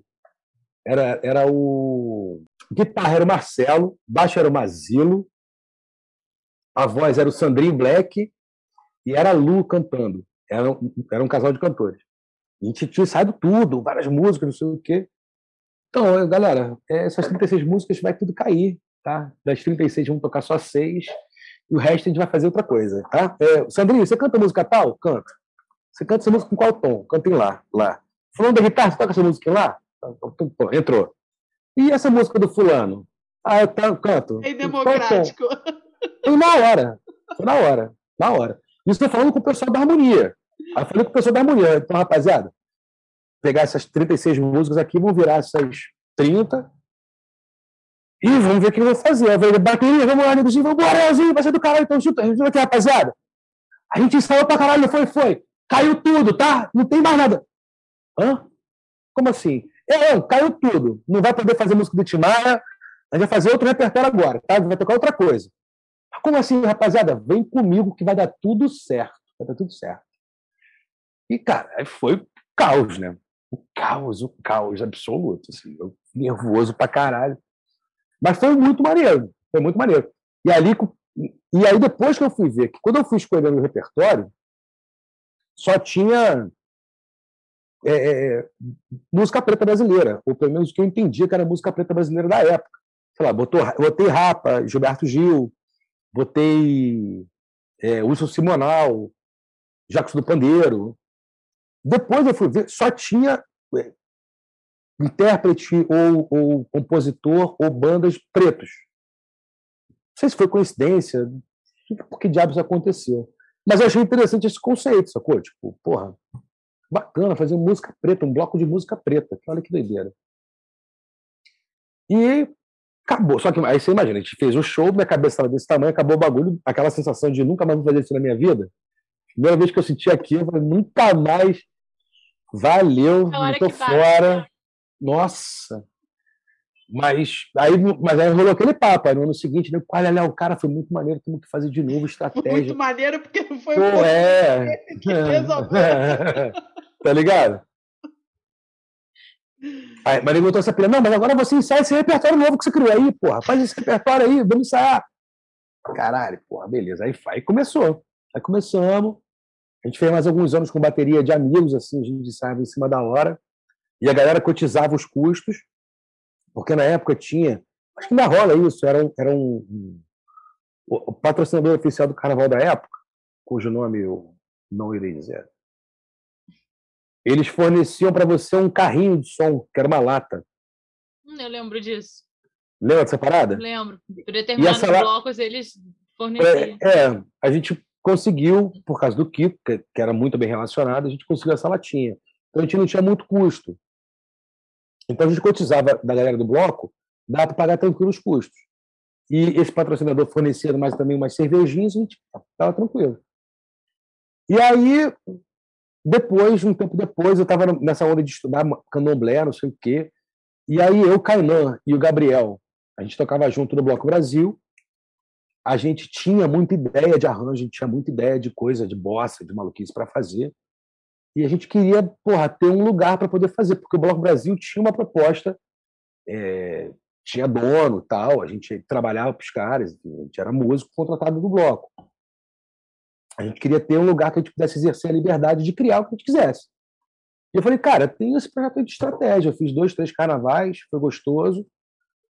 Mas é um bloco de música preta brasileira. Acho que talvez a gente possa conseguir pegar essa pegada de botar candomblé mesmo, não sei o quê. E aí foi. A gente começou a querer criar um repertório por estratégia, uma porrada de veneno, uma porrada de maluquice. A gente tentou criar direto já um bloco show e tal. A gente fez alguns shows, não sei o quê, para ir construindo esse conceito. E no outro ano a gente montou a oficina. Já foi? Acho que a gente ficou uns dois anos antes de montar a oficina. E. Vamos, 13, 14. Não, é, acho que foi tipo no ano seguinte a gente montou a oficina já. E aí, desde então, a gente manteve a oficina. O saiu, o Gabriel saiu, fiquei só eu. E estamos seguindo esse tempo todo, montando nossa bateria, assim, a cada ano, sacou? dentro mais ou menos da mesma proposta musical de música preta brasileira. É complexo, né? Tipo, é, é um conceito difícil de vender, difícil de explicar. E em especial porque a gente não é um bloco militante, né? Quando, quando, a gente, quando eu pensei nesse conceito de música preta, eu, Playboy da Zona Sul, né? Tô aqui, digamos, abrindo meu lugar de fala, né? eu não tinha envolvimento com, com, com, com militância, com estudo de, de, de, é, de autores negros, de, da luta do povo negro e tal. Eu, eu intuí aquela coisa, era uma música que me agradava, era um conceito musical que me agradava, e eu banquei essa parada. E, e para mim, eu sempre tentei seguir um pouco isso, mas balança, né? Porque, e aí, e aí? Sei lá, Caetano é música preta? tudo ali balança, né? Tudo na música balança. E aí é, me mantenho, não, a gente mantém o trabalho não sendo exatamente de militância, a gente respeita pra caralho a militância, eu busco estudar, busco conhecer, busco entender o que está sendo discutido, é, reconheço meus limites, os limites do projeto no que tange a, a, participar da militância. A gente busca ajudar pontualmente do jeito que a gente acha é, relevante. Então a gente busca dar bolsa, a gente busca é, a gente busca estabelecer um, uma ponte, sempre que a gente pode, entre os nossos alunos e, e escolas de samba, né, os lugares onde de fato está a resistência, onde de fato está esse saber. Né? A, gente, a gente fala muito isso, assim, a gente é bica. A gente fala isso para os nossos alunos. A gente, galera, a gente é bica. A gente, felizmente, mora numa cidade em que a fonte está logo ali. É atravessar um túnel, para pegar um trem, então a gente também está construindo um pouco esse discurso de trazer, de levar a galera para o subúrbio, de fazer a galera descobrir esse mundo Porque parece que todo mundo conhece de escola de samba, mas ninguém de fato vive escola de samba. Pouca gente vive escola de samba de fato no Rio. E é um saber muito profundo, é um saber muito importante. É nosso, cara. É nosso, tá ligado? Pô, a Gabi é baiana, a Gabi vive isso desde que nasceu, né? Não, é, Léo, e eu acho que é isso também. Eu, eu falo muito assim, por exemplo, assim, meu, eu cresci com isso, né? Com escola de samba, conhecendo muito, entendeu? Eu sei muito de escola de samba, assim, tanto que. Mas eu conversava com o pessoal e o pessoal não entendia muito a dinâmica, né? Ficava aquela, ah, são quatro, meu filho, não são quatro dias, é o ano inteiro trabalhando. Entendeu? É muita gente por trás, sabe? É todo um processo, tudo. E acho que também muito por isso que eu, assim, eu, eu sou escritora também, né? Eu escrevo sobre carnaval, assim. Eu falei, cara, é a maneira que eu achei de mostrar para as pessoas como, como é que é, que não é só aquilo, entendeu? E eu, assim, eu respeito muito, assim, sou apaixonada, assim. Eu acho que eu, é muita gente, e muita gente, assim, que não conhece, assim, aí eu insisto, vai, vai, vai, e a pessoa, não, cara, e é uma, é, uma, é uma fonte infinita de conhecimento, cara. Digo, tem muito conhecimento ali. De história, de história da nossa cidade, tá ligado? De personagens da nossa. Não é só fazer o carnaval. A quantidade de história, de vozes que tem ali. Então, é fenomenal. E, e, e, vozes continuam sendo criadas. Eu fui ensaiar no ano passado, eu ensaiei na mocidade, eu acabei não, não, não desfilando porque eu trabalhei durante o carnaval. Mas eu fui nos ensaios, estava indo nos ensaios. Eu conheci um moleque de Nove, nove anos, cara. Nove, dez anos. Eu fiz um vídeo do moleque. Moleque bruto, cara. Moleque bruto. Que trança, tocando timbal, tocando. Entendendo? Tocando pra caralho. Solando. Tipo, de, do queixo cair no chão. E é, esse, esses lugares continuam produzindo esse conhecimento, reproduzindo esse conhecimento. Com muita, frequentemente, as pessoas passando com muita dificuldade. É, é isso, assim. Eu, eu tenho um brother nosso que é do Recife, ele fala, a galera do carnaval, nego vê o carnaval, né? Ele, ele, ele, é, ele é envolvido, muito envolvido com uma nação de, de, de, de Maracatu, que é a nação Porto Rico. E ele fala muito isso. É uma nação de fundamento.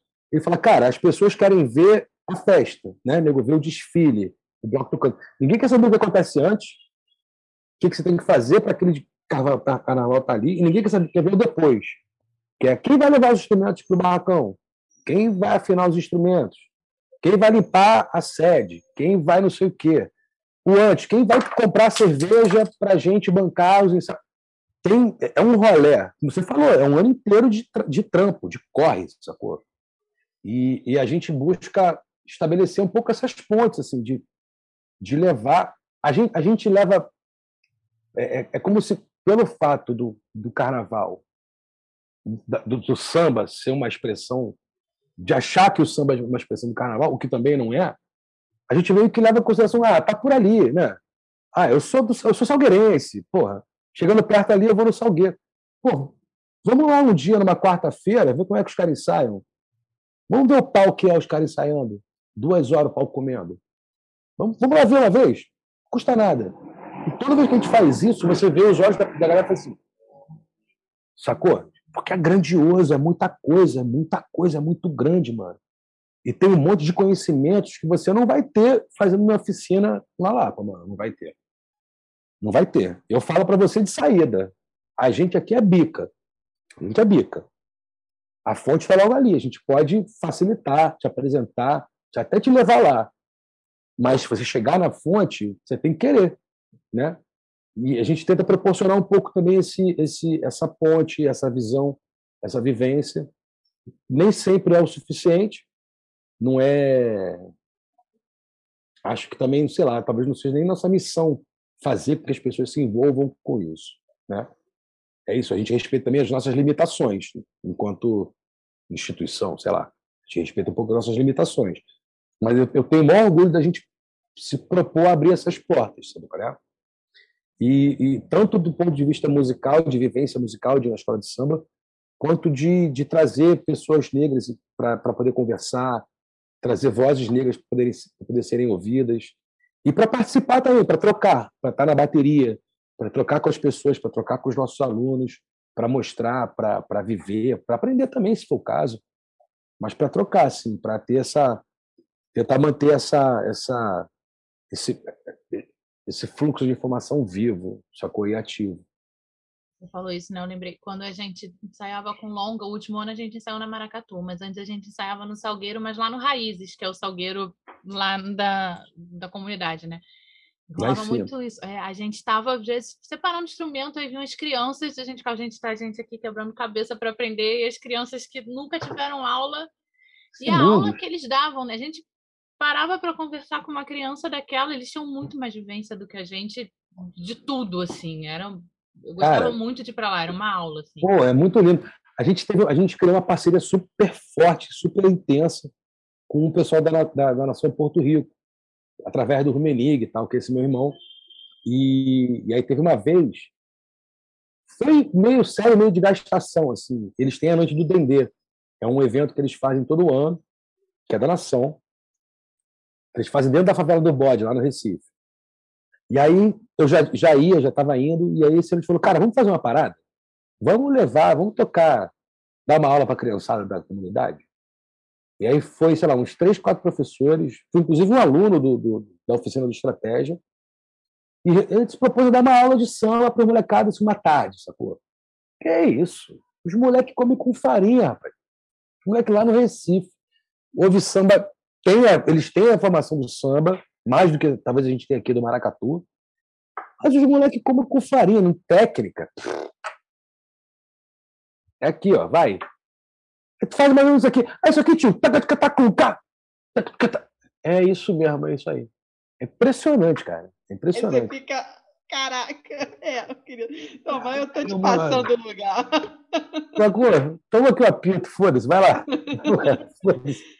Não, e você falou da Nação Porto Rico, é, que a gente entrevistou o Rodrigo Fernandes, né? Ele é também do Carnaval lá de Pernambuco.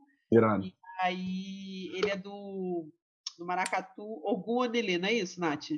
Acho que é, é isso mesmo, né? Isso, ele tem um bloco de rabeca também, né? Que é muito legal. Caralho, que maneiro. Aí foi muito legal. E ele falou também dessa coisa do projeto social, que eles, der, eles deram aula em escolas, tudo, a troca que eles tiveram. Ele disse assim: nossa, a gente cresceu muito com isso, né? A gente, a gente quer é... muito mais do que o que a gente está dando, né? A gente está dando mais aulas ali, mas a gente cresce muito, né? Esse, esse, é o máximo mesmo.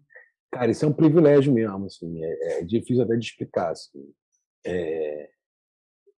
Às vezes você tá mal, você fala, cara, por exemplo, aquela síndrome do impostor, caralho, vou chegar lá, não sei nada. E o bagulho anda de um jeito, assim, é sempre muito maravilhoso, cara. Eu gosto muito dessa parada, eu gosto muito. Não, e essa, a, a, oficina é uma higiene mental, né? Eu lembro que a gente era terça, a gente ficava lá, depois ficava bebendo, no dia seguinte eu chegava no bagaço para trabalhar, mas parecia que eu estava ah. renovada, assim. Era outra pessoa. E, e, tem isso, né? E tem a resenha após, né? A gente, a gente nessa, nesse lance da pandemia, a gente fez, é, a gente buscou montar uma oficina no formato virtual. E Maneiro, super maneiro, super válido. É, acho que abriu. A, a gente usou, aprendeu a usar várias ferramentas que vão, que vão continuar sendo muito úteis, assim. Mas o que, o que a gente quer é resenha, porra. O que a gente quer é, sacou? É o, o sovaco no nariz. Né? Caralho, ah, vambora. O que a gente quer é o acabar o bagulho descendo no boteco. Ô, fulano, desce uma aí, caralho. Aí pensa quando a gente se ensaiava no Raízes, o litrão era oito reais. Sacou? Isso é muito mais informação que o cara me deu aula, pô. Exatamente. Pô, isso me ensina muito só mais. Na produção ficava bebendo enquanto o pessoal tava tocando. Olha aí. Sacou? Você tem uma informação. Ó, você já sabe aqui, você que tá ouvindo aí agora, no Raízes, é oito pontos latão. Olha aí. Não, litrão. Litrão, papai! Não agora, litrão. que já tem uns quatro anos isso, mas deve estar Gente! Mas, me fala muito mais da minha cidade do que um cara me dizendo que eu tenho que tocar no Euro 4, porra. Que a galera tá bebendo Heineken na Lapa depois. Tá ligado? Porra, quando eu parar de passar pelo raiz de novo, eu já vou parar para tomar um litrão. Como é que não? Aí rola o churrasquinho que o cara faz, a batata frita. Hum. E é isso, cara. A gente, a gente mora no Rio que a gente tem essa síndrome da cidade partida, né, cara? As pessoas aqui no Rio têm uma mentalidade, às vezes, meio de rebanho a gente elege determinados lugares, ou determinados programas, ou determinadas paradas, e todo mundo vai fazer aquilo. Porra, tem um montão de coisa maneira pra caralho pra fazer, brother. É logo ali, tá ligado? Logo ali, mano. Vai no site dos caras e prepara pra tomar serva. É lindo.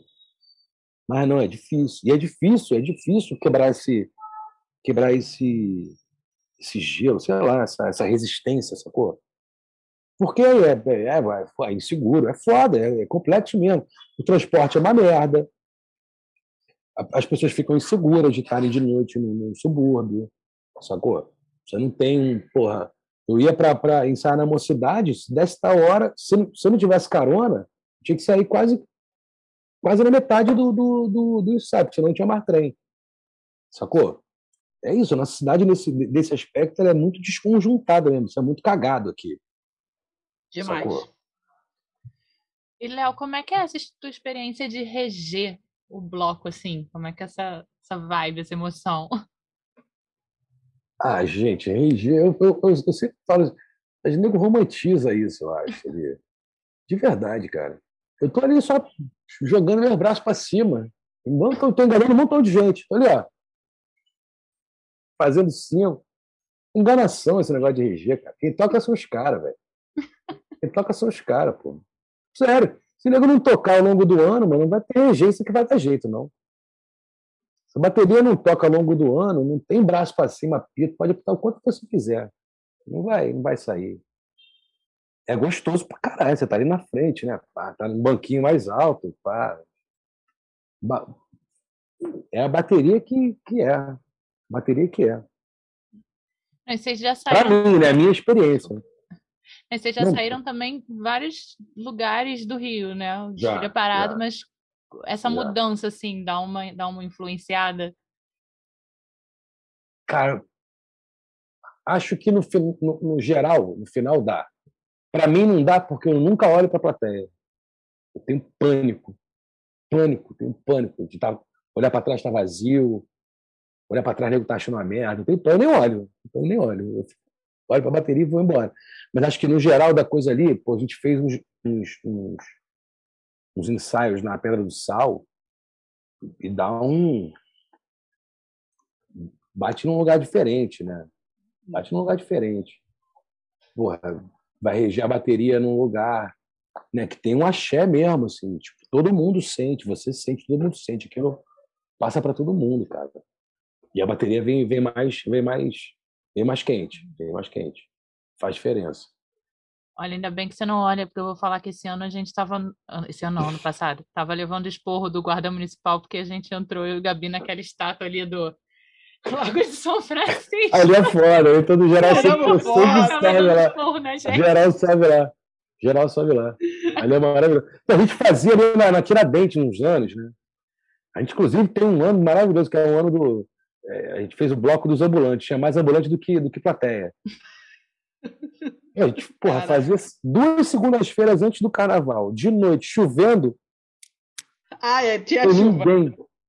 Ainda tinha um bônus da chuva. Mas um maluco subiu ali em Dom Pedro. É Dom Pedro ali na, na Tiradentes, né? Eu tenho um acho cavalo, que é Dom Pedro. não sei. Um eu cavalo. penso no cavalo só ali. Eu, eu acho que é Dom Pedro. Vou dar um Google aqui. Dá uma googlada aí, eu acho que é Pedro. O maluco subiu na estátua ali, tipo, vazio. Não tinha nem porquê, sacou? Tipo, maluco, não, tá muito cheio, vou sair. Não, o cara fez de sacanagem. Pô, não desce daí, sacana. Pô, tá maluco. é. A gente foi esse ano porque, na verdade, assim, a gente conhece, eu, a gente conheceu estratégia que eu ganhei, eu gosto muito do baródromo, né? Eu, eu sempre o baródromo quando era na, pra, ali na Praça 11, depois ele foi para Lapa. Aí eu sei que eu sempre acompanhava a página do Instagram do baródromo, né? E eu, eu adoro o sorteio do Instagram, Léo.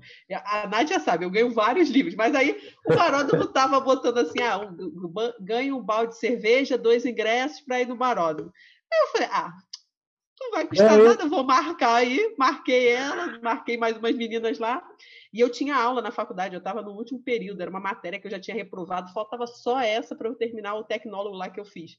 Aí eu ganhei o negócio, falei, ah, mais uma aula para faltar, não tem problema. Eu falei, Nath, vamos lá pro Carnaval, pô. Estavam lá, vocês estavam lá no Baroto, vocês fizeram a apresentação, aí a gente conheceu vocês lá, né? Nessa que maneiro, não sabia disso não, que maneiro. Você ah, foi direto do trabalho, né? Agora não falar, agora não vou falar mal de estratégia, agora você vai falar bem de estratégia.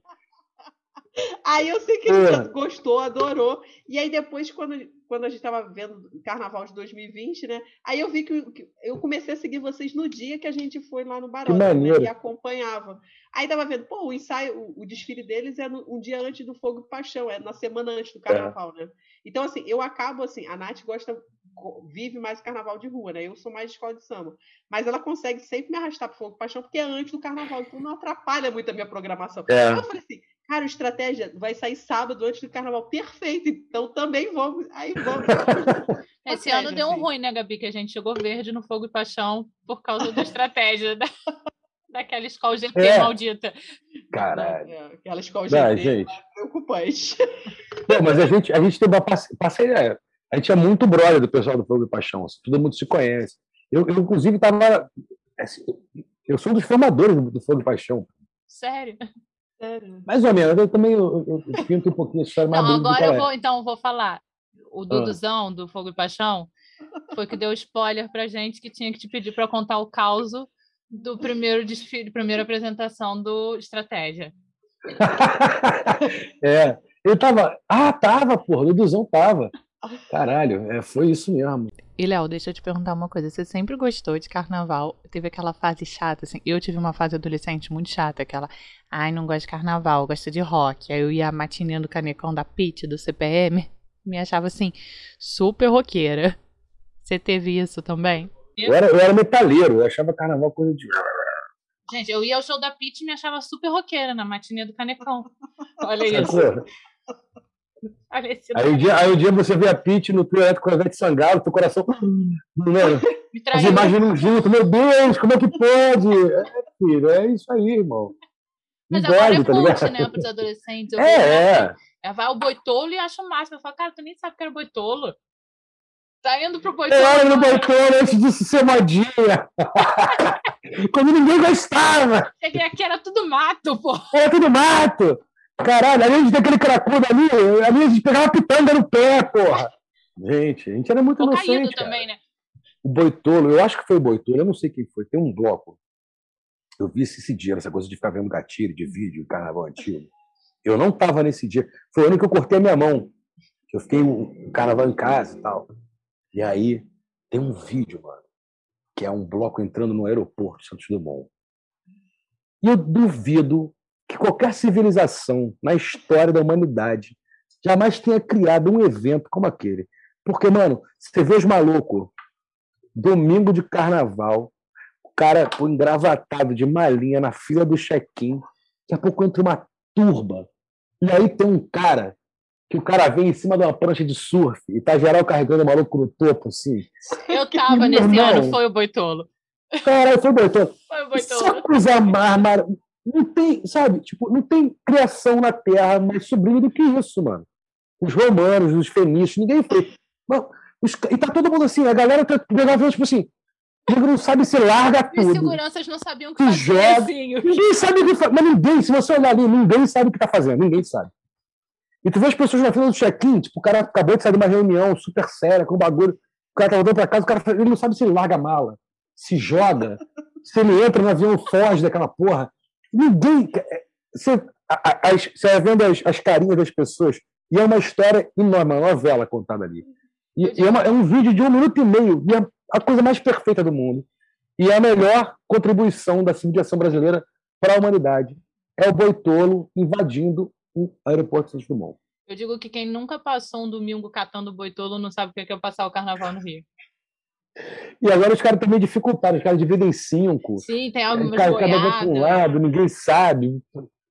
É, Mas você tem um negócio, você tá numa boiada, não gostou da boiada, você vai para outra. Vai para outra, né? Tem mas é longe uma da outra também. É ah, mas às vezes assim, elas não. se encontram. Ah. Rolam umas paradas aí, duas boiadas viram umas. Quer dizer, tem dois anos que eu não sei, né? Não vem. É, mas tem, o tem, último tem, que eu fui era assim. Tanto que eu tava eu numa boiada. Dois carnavais. É, eu tava numa boiada que assim tocava marchinha, mas ela tinha cinco marchinhas e ela só tocava aquilo. Chegou uma hora que, tipo, tá, já deu. Gente, mas o Boitolo, é. a minha memória afetiva do Boitolo, são cinco marchinhas durante 24 mas, horas. Mas aí a gente emendou em uma daquela galera que vem de Niterói, da Sinfônica Ambulante. Nossa. E aí, e aí eu abandonei as das marchinhas e fui. E tem o seguinte, cara, eu, esse ano eu tava tocando com o Monobloco e o último show que a gente fez na. Monobloco bota dois grupos na estrada no carnaval. E, e o último show que, que o meu grupo tava fazendo ia ser no Recife. Terça-feira gorda no Recife. Aí eu já falei com a produção, falei, olha só. Então, então toca terça-feira, quarta-feira de manhã, vocês estão pegando avião. Opa!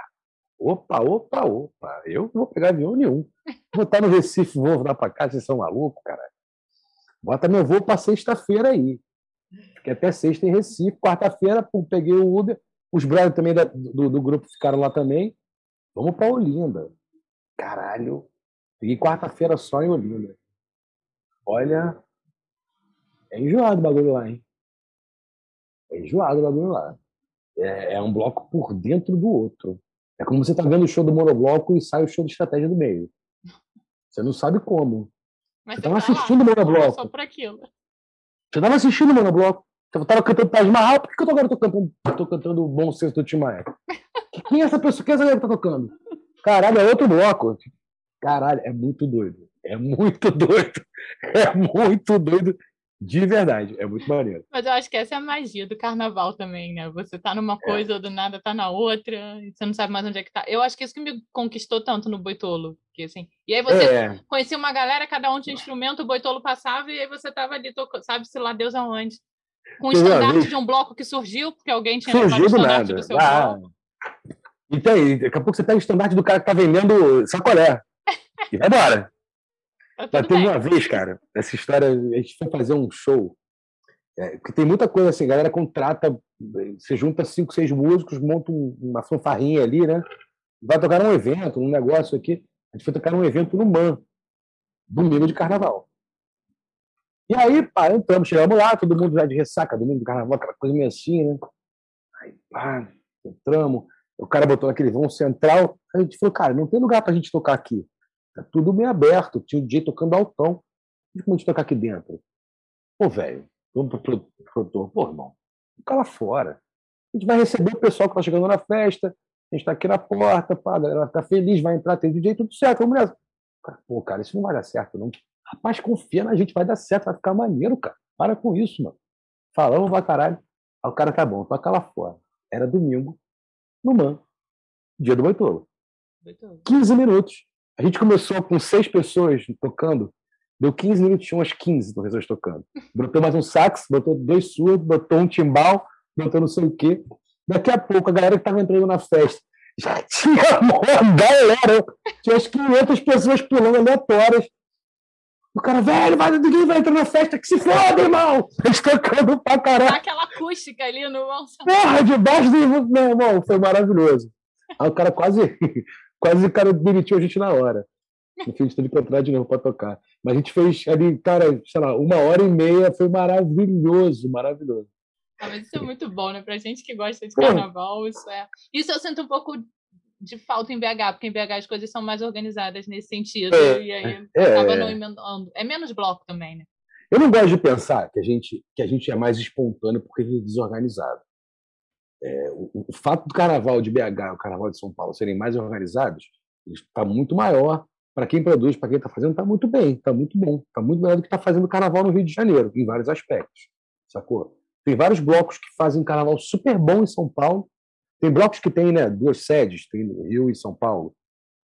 E o carnaval de São Paulo, mano, pá, planilha, certo horário, a grana tá aqui, tá tudo aqui, liberação tá tudo aqui. E no Rio de Janeiro, o mesmo bloco, falando, então, cara, galera, como é que vai ser? Onde é que tá o bagulho? Mas eu não gosto de pensar que a gente é se diverte pra caralho porque a gente é desorganizado. Eu acho que dá pra gente ser organizado, dá pra quem produz carnaval ter uma vida mais segura, entre aspas. Agora, é um fato, cara. O bagulho no Rio de Janeiro tem outra pegada mesmo. É outra pegada, bicho. Até quando você tá só de folião, né, Léo? Tipo, eu fui ao monobloco lá em BH, maravilhoso, me diverti pra caramba. Assisti do início ao final. Aqui no Rio eu cheguei do Meio um pouquinho final. depois do meio pro final. É outro bloco. É a mesma galera tocando, é tudo. E depois estava conversando com o Pedro, ele até falou: se você for a São Paulo, é outro bloco também. É outro. É, Você tem que ir a é. São Paulo agora para ver qual vai, qual vai ser. Eu desfilei no monobloco um ano, no, no monobloco de São Paulo.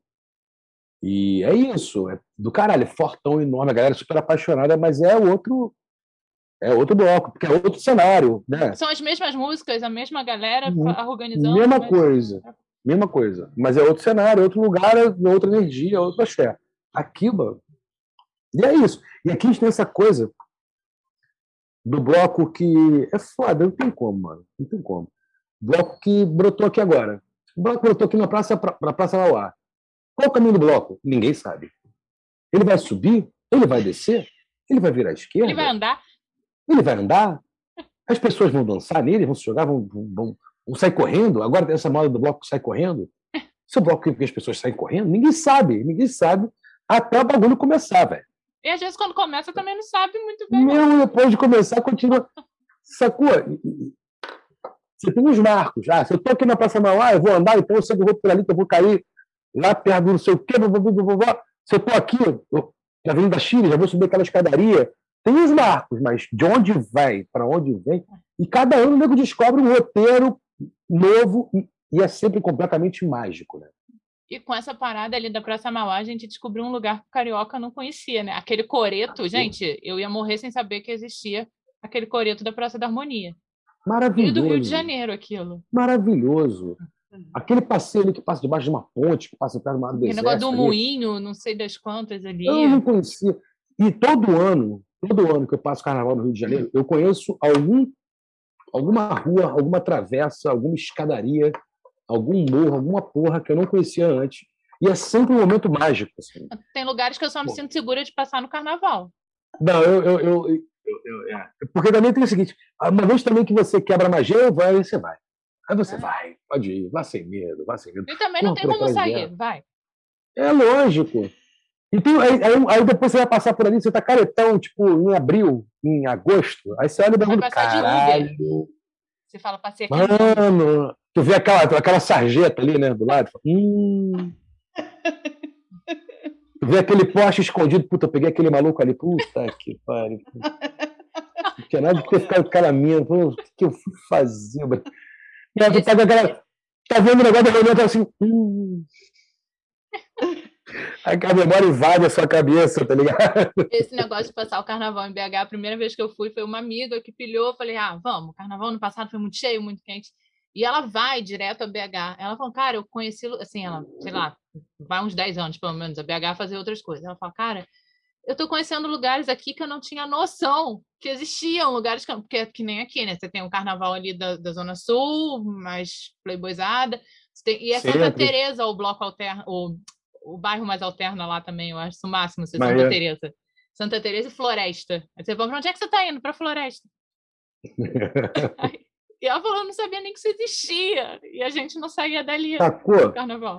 É isso, tem um milhão de, de pontos geográficos lindos assim, na cidade do Rio que eu só conheci por causa de carnaval. Sacou? Buraco do Lume. Eu nunca tinha. Passei um milhão de vezes, eu nunca tinha visto o, o- o Buraco do Lume até passar, até colar ali com a Agitoe. E o Agitoe fez um, um desfile deles lá, uma apresentação lá, foi foda. Eu, caralho, gente, que espaço maneiro. Agora eu passo lá, eu tenho uma memória afetiva com aquele espaço. O Sacou? Teles ali, você andar pelo Teles. Eu, bom, eu ia lá na época de faculdade, É, era para ir a uns sobrados específicos que tinham uma sinuca com cerveja. Mas andar pelo Teles é totalmente. Carnaval. A tua, relação, a tua relação com a cidade muda. Porque é porque isso, você começa a ter umas, umas memórias afetivas com cantos que você frequentemente passava batido. Todo mundo mais ou menos frequenta ou, ou frequentou durante algum tempo o centro da cidade. Mas você tem aquela relação de você ir do teu trabalho para o metrô, do trabalho até o restaurante que você vai almoçar.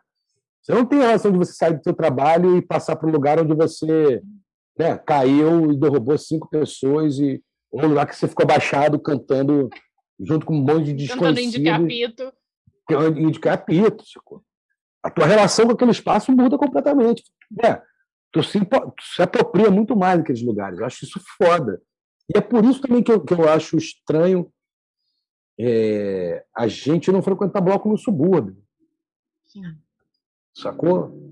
E tem caminhos, e tem histórias, e tem lugares, e tem pontos geográficos do subúrbio do Rio. São um espetáculo. O máximo que o nego vai é Tijuca. É. E mesmo assim, não é todo mundo. de- Já é meio assim. Hum. O nego torce o nariz, né? É, eu, eu, eu, eu, sou, eu sou partidário de que a gente tem que ir mais para Madureira, tem que ir mais para. Sacou? Temos que sair mais aqui do centro. Conhecer a cidade, né? Saber é. o que está rolando. É, temos que fazer bloco em Vila Isabel. É, eu tenho bloco no um amigo que foi meu orientador, por coincidência, depois virou meu amigo na faculdade. Ele é mineiro, ele veio para o Rio, se apaixonou por carnaval, foi terminar estudando os bate-bolas de. Está fazendo o doutorado dele sobre os bate-bolas de Marechal Hermes. Porra! Olha a, a volta. E, e, e, é uma figura, o Clóvis é uma figura porra, mítica do carnaval do Rio. Eu nem bem sei, nem sei bem a história, mas eu lembro, tenho memória sobre isso. Tem o nosso é terceiro vivo. episódio é sobre os bate-bolas. Terceiro ou quarto. Fique, fique ligado quarto. você aí. Não, é uma vivência, que... cara, sacou? Tipo, e não só de ter o bloco, mas de ter o bloco e ter uma roda de samba, depois, sei lá. A gente precisa, então, precisa quebrar um pouco essa, essa barreira geográfica da cidade e, e, e ganhar mais cidade pra gente, sacou? Porque você falou que você tem lugares que você hoje talvez não passe, que você fica insegura quando não é no carnaval. Mas eu, e, e, e eu entendo, entendo geral, entendo geral, porque não é fácil. Rio de Janeiro não está fácil, não é tranquilo. Zero tranquilo. Eu tenho menos um pouco essa relação. Talvez pelo fato de eu ser homem, não sei. Sim. Mas eu já vi, eu tenho amigas minhas que têm um pouco isso também, de terem passado por algum lugar no carnaval e meio que desmistificou a parada, ou talvez a pessoa tenha se apropriado mais daquele lugar pelo fato de ter passado no carnaval. E, e não é que vai dar mole, ah, agora foda-se, é meu, eu vou passar aqui de qualquer jeito.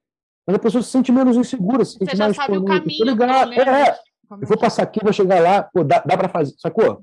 Você ganha muito mais cidade para você, sabe? pra gente ocupar, pra gente fazer coisa. E carnaval, cara, é ocupação da cidade. É ocupação Sim. mesmo. Foda-se, é isso. Ah, você não gosta? Entendo, mano. Vai para Rio dos Lagos, sempre tem essa opção. Que vai ter carnaval também, mas é outro tipo. É. É. E, Léo, Enfim. Agora na, na, quarentena vocês fizeram várias lives também, né? Lá no Estratégia. Foi. Como é que foi? Como é que foi isso? Ah, é, é um pouco vontade de falar mesmo, né? A gente queria, a gente fez uma, uma porrada de lives com os integrantes da, da do bloco, da banda, é, a galera da harmonia, os professores e tal. E já, só isso aí já deu um montão de live, né? Porque tinha gente pra caralho na banda. E aí depois a gente começou a tentar fazer com outros blocos. A, gente, a nossa proposta era fazer uma conversa entre blocos, né? Entre é, a gente começou em princípio com blocos que fizeram parte da nossa história. Então a gente fez com o Kiko do Empolgas 9, é, o, o, Carlos Arro do, do, Bloco Brasil, a gente fez com o Pedro Luiz do, do, do Monobloco. A ideia era ter uma conversa entre blocos, assim. E aí, mano, você está fazendo Carnaval talvez não tenha do ano que vem. E aí, o que vocês estão vivendo? O que vocês estão fazendo? O que está acontecendo? Onde é que a nossa história se cruzou mesmo, assim? Para falar da nossa história, falar da história do, da história do outro bloco, e falar também das dificuldades e das, é, das dificuldades normais de fazer carnaval e das dificuldades específicas de, de pensar carnaval nessa época de pandemia, né? das pessoas não poderem estar próximas, de fazer nessas caixinhas aqui e tal. É, é, nasceu um pouco dessa ideia aí. A gente nunca a gente não conseguiu mesmo fazer uma live de tocar, todo mundo tocar. É, a gente tava, a gente não quis bancar um encontro, um ensaio para poder fazer isso. É, não, não, não questiono quem fez, não é longe, longe de mim. Mas a gente não se sentiu seguro de botar todos os músicos no estúdio para poder ensaiar, para poder fazer um, um show maneiro, para poder tocar numa live, sacou?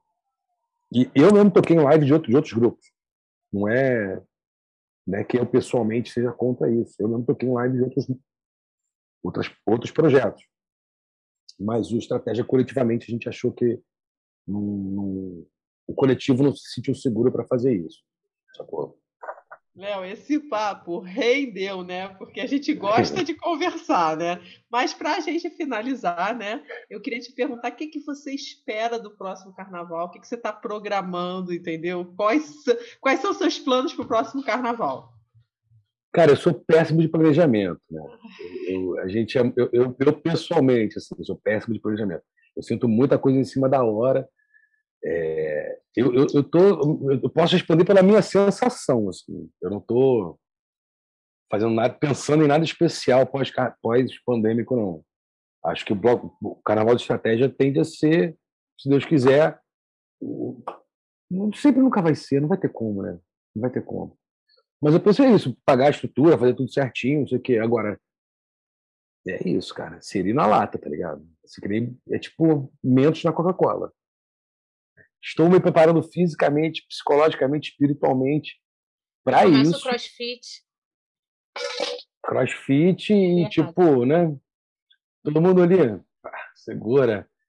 Eu, eu, eu, eu, eu, tendo a achar que pau vai comer. Quando as pessoas tiverem medo de tocar uma nas outras, imagina. Eu vou querer tocar o meu padeiro. Oi! Bom dia! Bom dia! Me dá um pão francês, seu gostoso! Gostoso, me dá um pão francês agora, cara! Você imagina a galera que já tem, né? Tipo, no carnaval, aquela coisa pouca roupa, muito sol, muita bebida. É isso. Se a se a menina teria conseguido tocar o show inteiro, dou por satisfeito. Se o nego não começar, tipo, virar uma suruba na terceira música. Se virar também, cara, eu não vou julgar, vou me jogar no meio, né, vou botar toquinha assim, vou me jogar feliz, feliz. E a bateria que não ouça isso, vocês têm que tocar o show inteiro. Mas, mas eu vou entender se vocês não querem tocar o show inteiro. Se vocês querem ficar se tocando, gente, só uns aos outros, a nós, todos nós, vamos nos tocar. Eu vou ficar feliz. Vai, vai, tirar, vai tirar a grade, a gente levanta a grade. Todo mundo! Vem, galera, vem! Estratégia vai virar um boitolo. Vai virar, tudo vai virar boitolo. Tudo vai virar boitolo. A polícia vai virar boitolo, o bombeiro vai virar boitolo, tudo vai virar boitolo. A portaria do seu prédio vai virar boitolo. Tudo. O colégio municipal da sua rua vai virar um boitolo, tudo vai virar um boitolo. Eu, eu ve- eu vejo o, o Rio de Janeiro num- numa coisa meio embaçada, assim, sacou? Um misto de bafo no cangote com, com, com catuaba. É isso que eu espero pro cheiro meu próximo carnaval. É isso que eu espero pro meu próximo carnaval. de 2000. Isso que eu tô planejando pro meu próximo carnaval. Então, olha só, a gente já tá. A gente tem uma programação, né? Tem o nosso caderninho, né? Que a gente vai colocando o que a gente vai fazer no próximo carnaval. Conforme os convidados vêm, a gente vai acrescentando umas coisas. Ando Eu Posso ouvir os outros? Oi? Posso ouvir, eu posso ouvir os outros? O que os outros falaram? A gente pode combinar um negócio, todo mundo junto, pô. A gente pode fazer um. A gente já tem bloco de rabeca, maracatu. Aí, O pessoal do carnaval que a gente conheceu de Caxias do Sul. eu tive uma ideia, eu tive uma ideia, mas eu não vou falar aqui. Sério, eu tive uma ideia para fazer um bloco. Eu julgo todo mundo que fala isso, mas eu tive uma ideia para fazer um bloco, mas eu não vou falar aqui. Ó, Eu tenho uma com a Nicole que a gente quer fazer um bloco de Sandy Júnior pro próximo carnaval. É, eu já tenho o Samba Júnior. É, não, mas a gente quer fazer no Rio, esse é em São Paulo. Eu tô ligado. Que a gente já entrevistou também o pessoal. Caralho, eu tenho, eu tenho, eu tenho uma ideia. eu Tenho uma ideia. E aí acho que vai combinar com 2022. Não vai ser Sandy Júnior. Mas tem, Mas tem em você Minas co- também. Em Minas tem o Turo Turo. Tudo, tudo é o quê? Um bloco de Sandy Júnior em Minas. Só não tem no tudo, por que Rio. tudo, tudo? Porque esse Turo, Turo, Turo aqui dentro.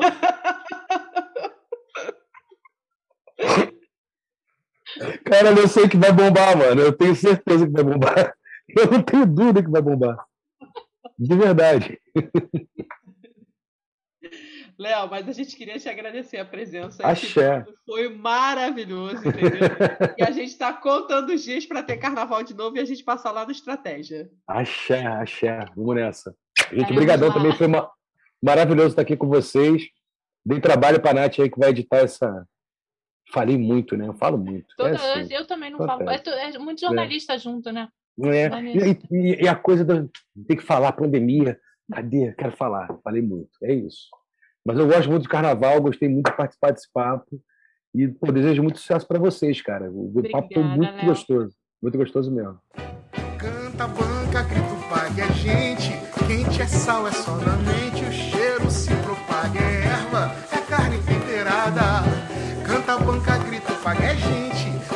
sal, é sol na mente. O cheiro se propaga, é erva, é carne temperada. Segundas, terças, quartas, quintas, sextas. Verá, verá. O país tem gosto, calo, estrada, chão. Poeira, Olha, gente, o Léo fala, mas a Nath, meu Deus do céu, eles não paravam de falar, né? E outra coisa, Nath, você tá proibida de falar com qualquer convidado com o Sandy Júnior. Chega desse assunto, gente. Jornalista é um bichinho que gosta de falar, entendeu? Aí junto com aquele combustível assim etílico de um vinhozinho, aí ó, fodeu. Desculpa, fodeu, a gente fala mesmo, entendeu? E quanto ao Sandy Júnior, você já viu, ó, o Léo super apoiou o meu bloco, tá? Do Turo, Turo, Turo. Já falou até que vai fazer sucesso. Então, Gabi, eu não posso fazer nada por você. Meu bloco e da Nicole vai sair, entendeu? Ó, eu já tô já tô com a minha caixa de volta. Nicole com tamborim. Já, já tem dois instrumentos, pô. Já foi. Pois é, e aí já tem vários fãs aqui, né? Porque no, os convidados aqui são arrebatados por essa ideia, né? Não tem como, né? Vai, vai sair esse bloco, entendeu? Ó, esse turo, turo, turo aqui dentro. Aí já pensou, vem com a marcação assim no, no tamborim, esse turo, turo, turo. Ah, vai ficar muito legal. Tá bom, Nath, se você está dizendo, você que entende de bateria, eu não entendo muito não. Mas enfim, olha só, além desse bloco de Sandy Júnior, eu tô doida para saber que ideia é essa que o Léo teve durante o programa, mas ele não quis falar nada pra gente. A gente vai ter que esperar acabar essa pandemia. É, amiga, só resta pra gente esperar e você apoiar meu Sandy Júnior. Não, eu tô apoiando, vou apoiar, né? Porque eu sou minoria aqui, né? Então tá apoiado. Eu vou lançar uma enquete para dar o um nome do nosso bloco de Sandy Júnior. Ah, vai, pessoal, pessoal que acompanha acompanha a gente, fica atento lá nos nossos stories, que de vez em quando a gente faz mais enquete lá. Em breve vai aparecer essa enquete de Sandy Júnior. Esperem lá, pessoal. Eu acho ótimo. Ó, e, gente, a gente sempre está botando lá de quem vocês querem ver aqui de convidado. Então, vai lá, comenta no, nas enquetes quem vocês querem ver para a gente poder trazer as pessoas para cá. É isso aí, gente. E por falar em coisas que a gente está colocando no Instagram, apesar do, ter, do carnaval ter acabado, ainda tem programação até domingo. Então a gente vai avisar tudo para vocês, entendeu? Porque tem o sábado das campeãs, que não teve carnaval, não teve campeã, mas continua tendo programação de carnaval. Então a gente vai avisar tudo para vocês. Confere o nosso Instagram lá, o arroba Batuques e Confete, para conseguir amenizar um pouco a saudade dessa folia que foi em casa, né? A campeã continua sendo a Viradouro, né, Gabi? Verdade, Zé Paulo que estava certo. Lembra quando ele veio fazer o programa com a gente? Então, ele falou que se não tivesse carnaval, ele continuava campeão. Então, ele continua sendo campeão. E, gente, por falar em tamborim, na semana que vem a gente está de volta com o diretor de tamborim da Estácio, o Jefferson, né, Gabi? É isso aí, Nath. Semana que vem a gente vai batucar de novo com o Jefferson, que foi um papo super legal sobre essa coisa toda de bateria, tamborim. Foi muito legal. Eu espero que vocês gostem do programa, que foi super divertido também. A gente espera vocês na semana que vem. Tchau, gente! É isso, galera. Tchau, beijão. Até semana que vem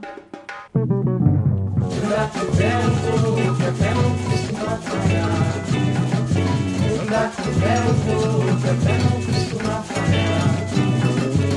Andar de ferro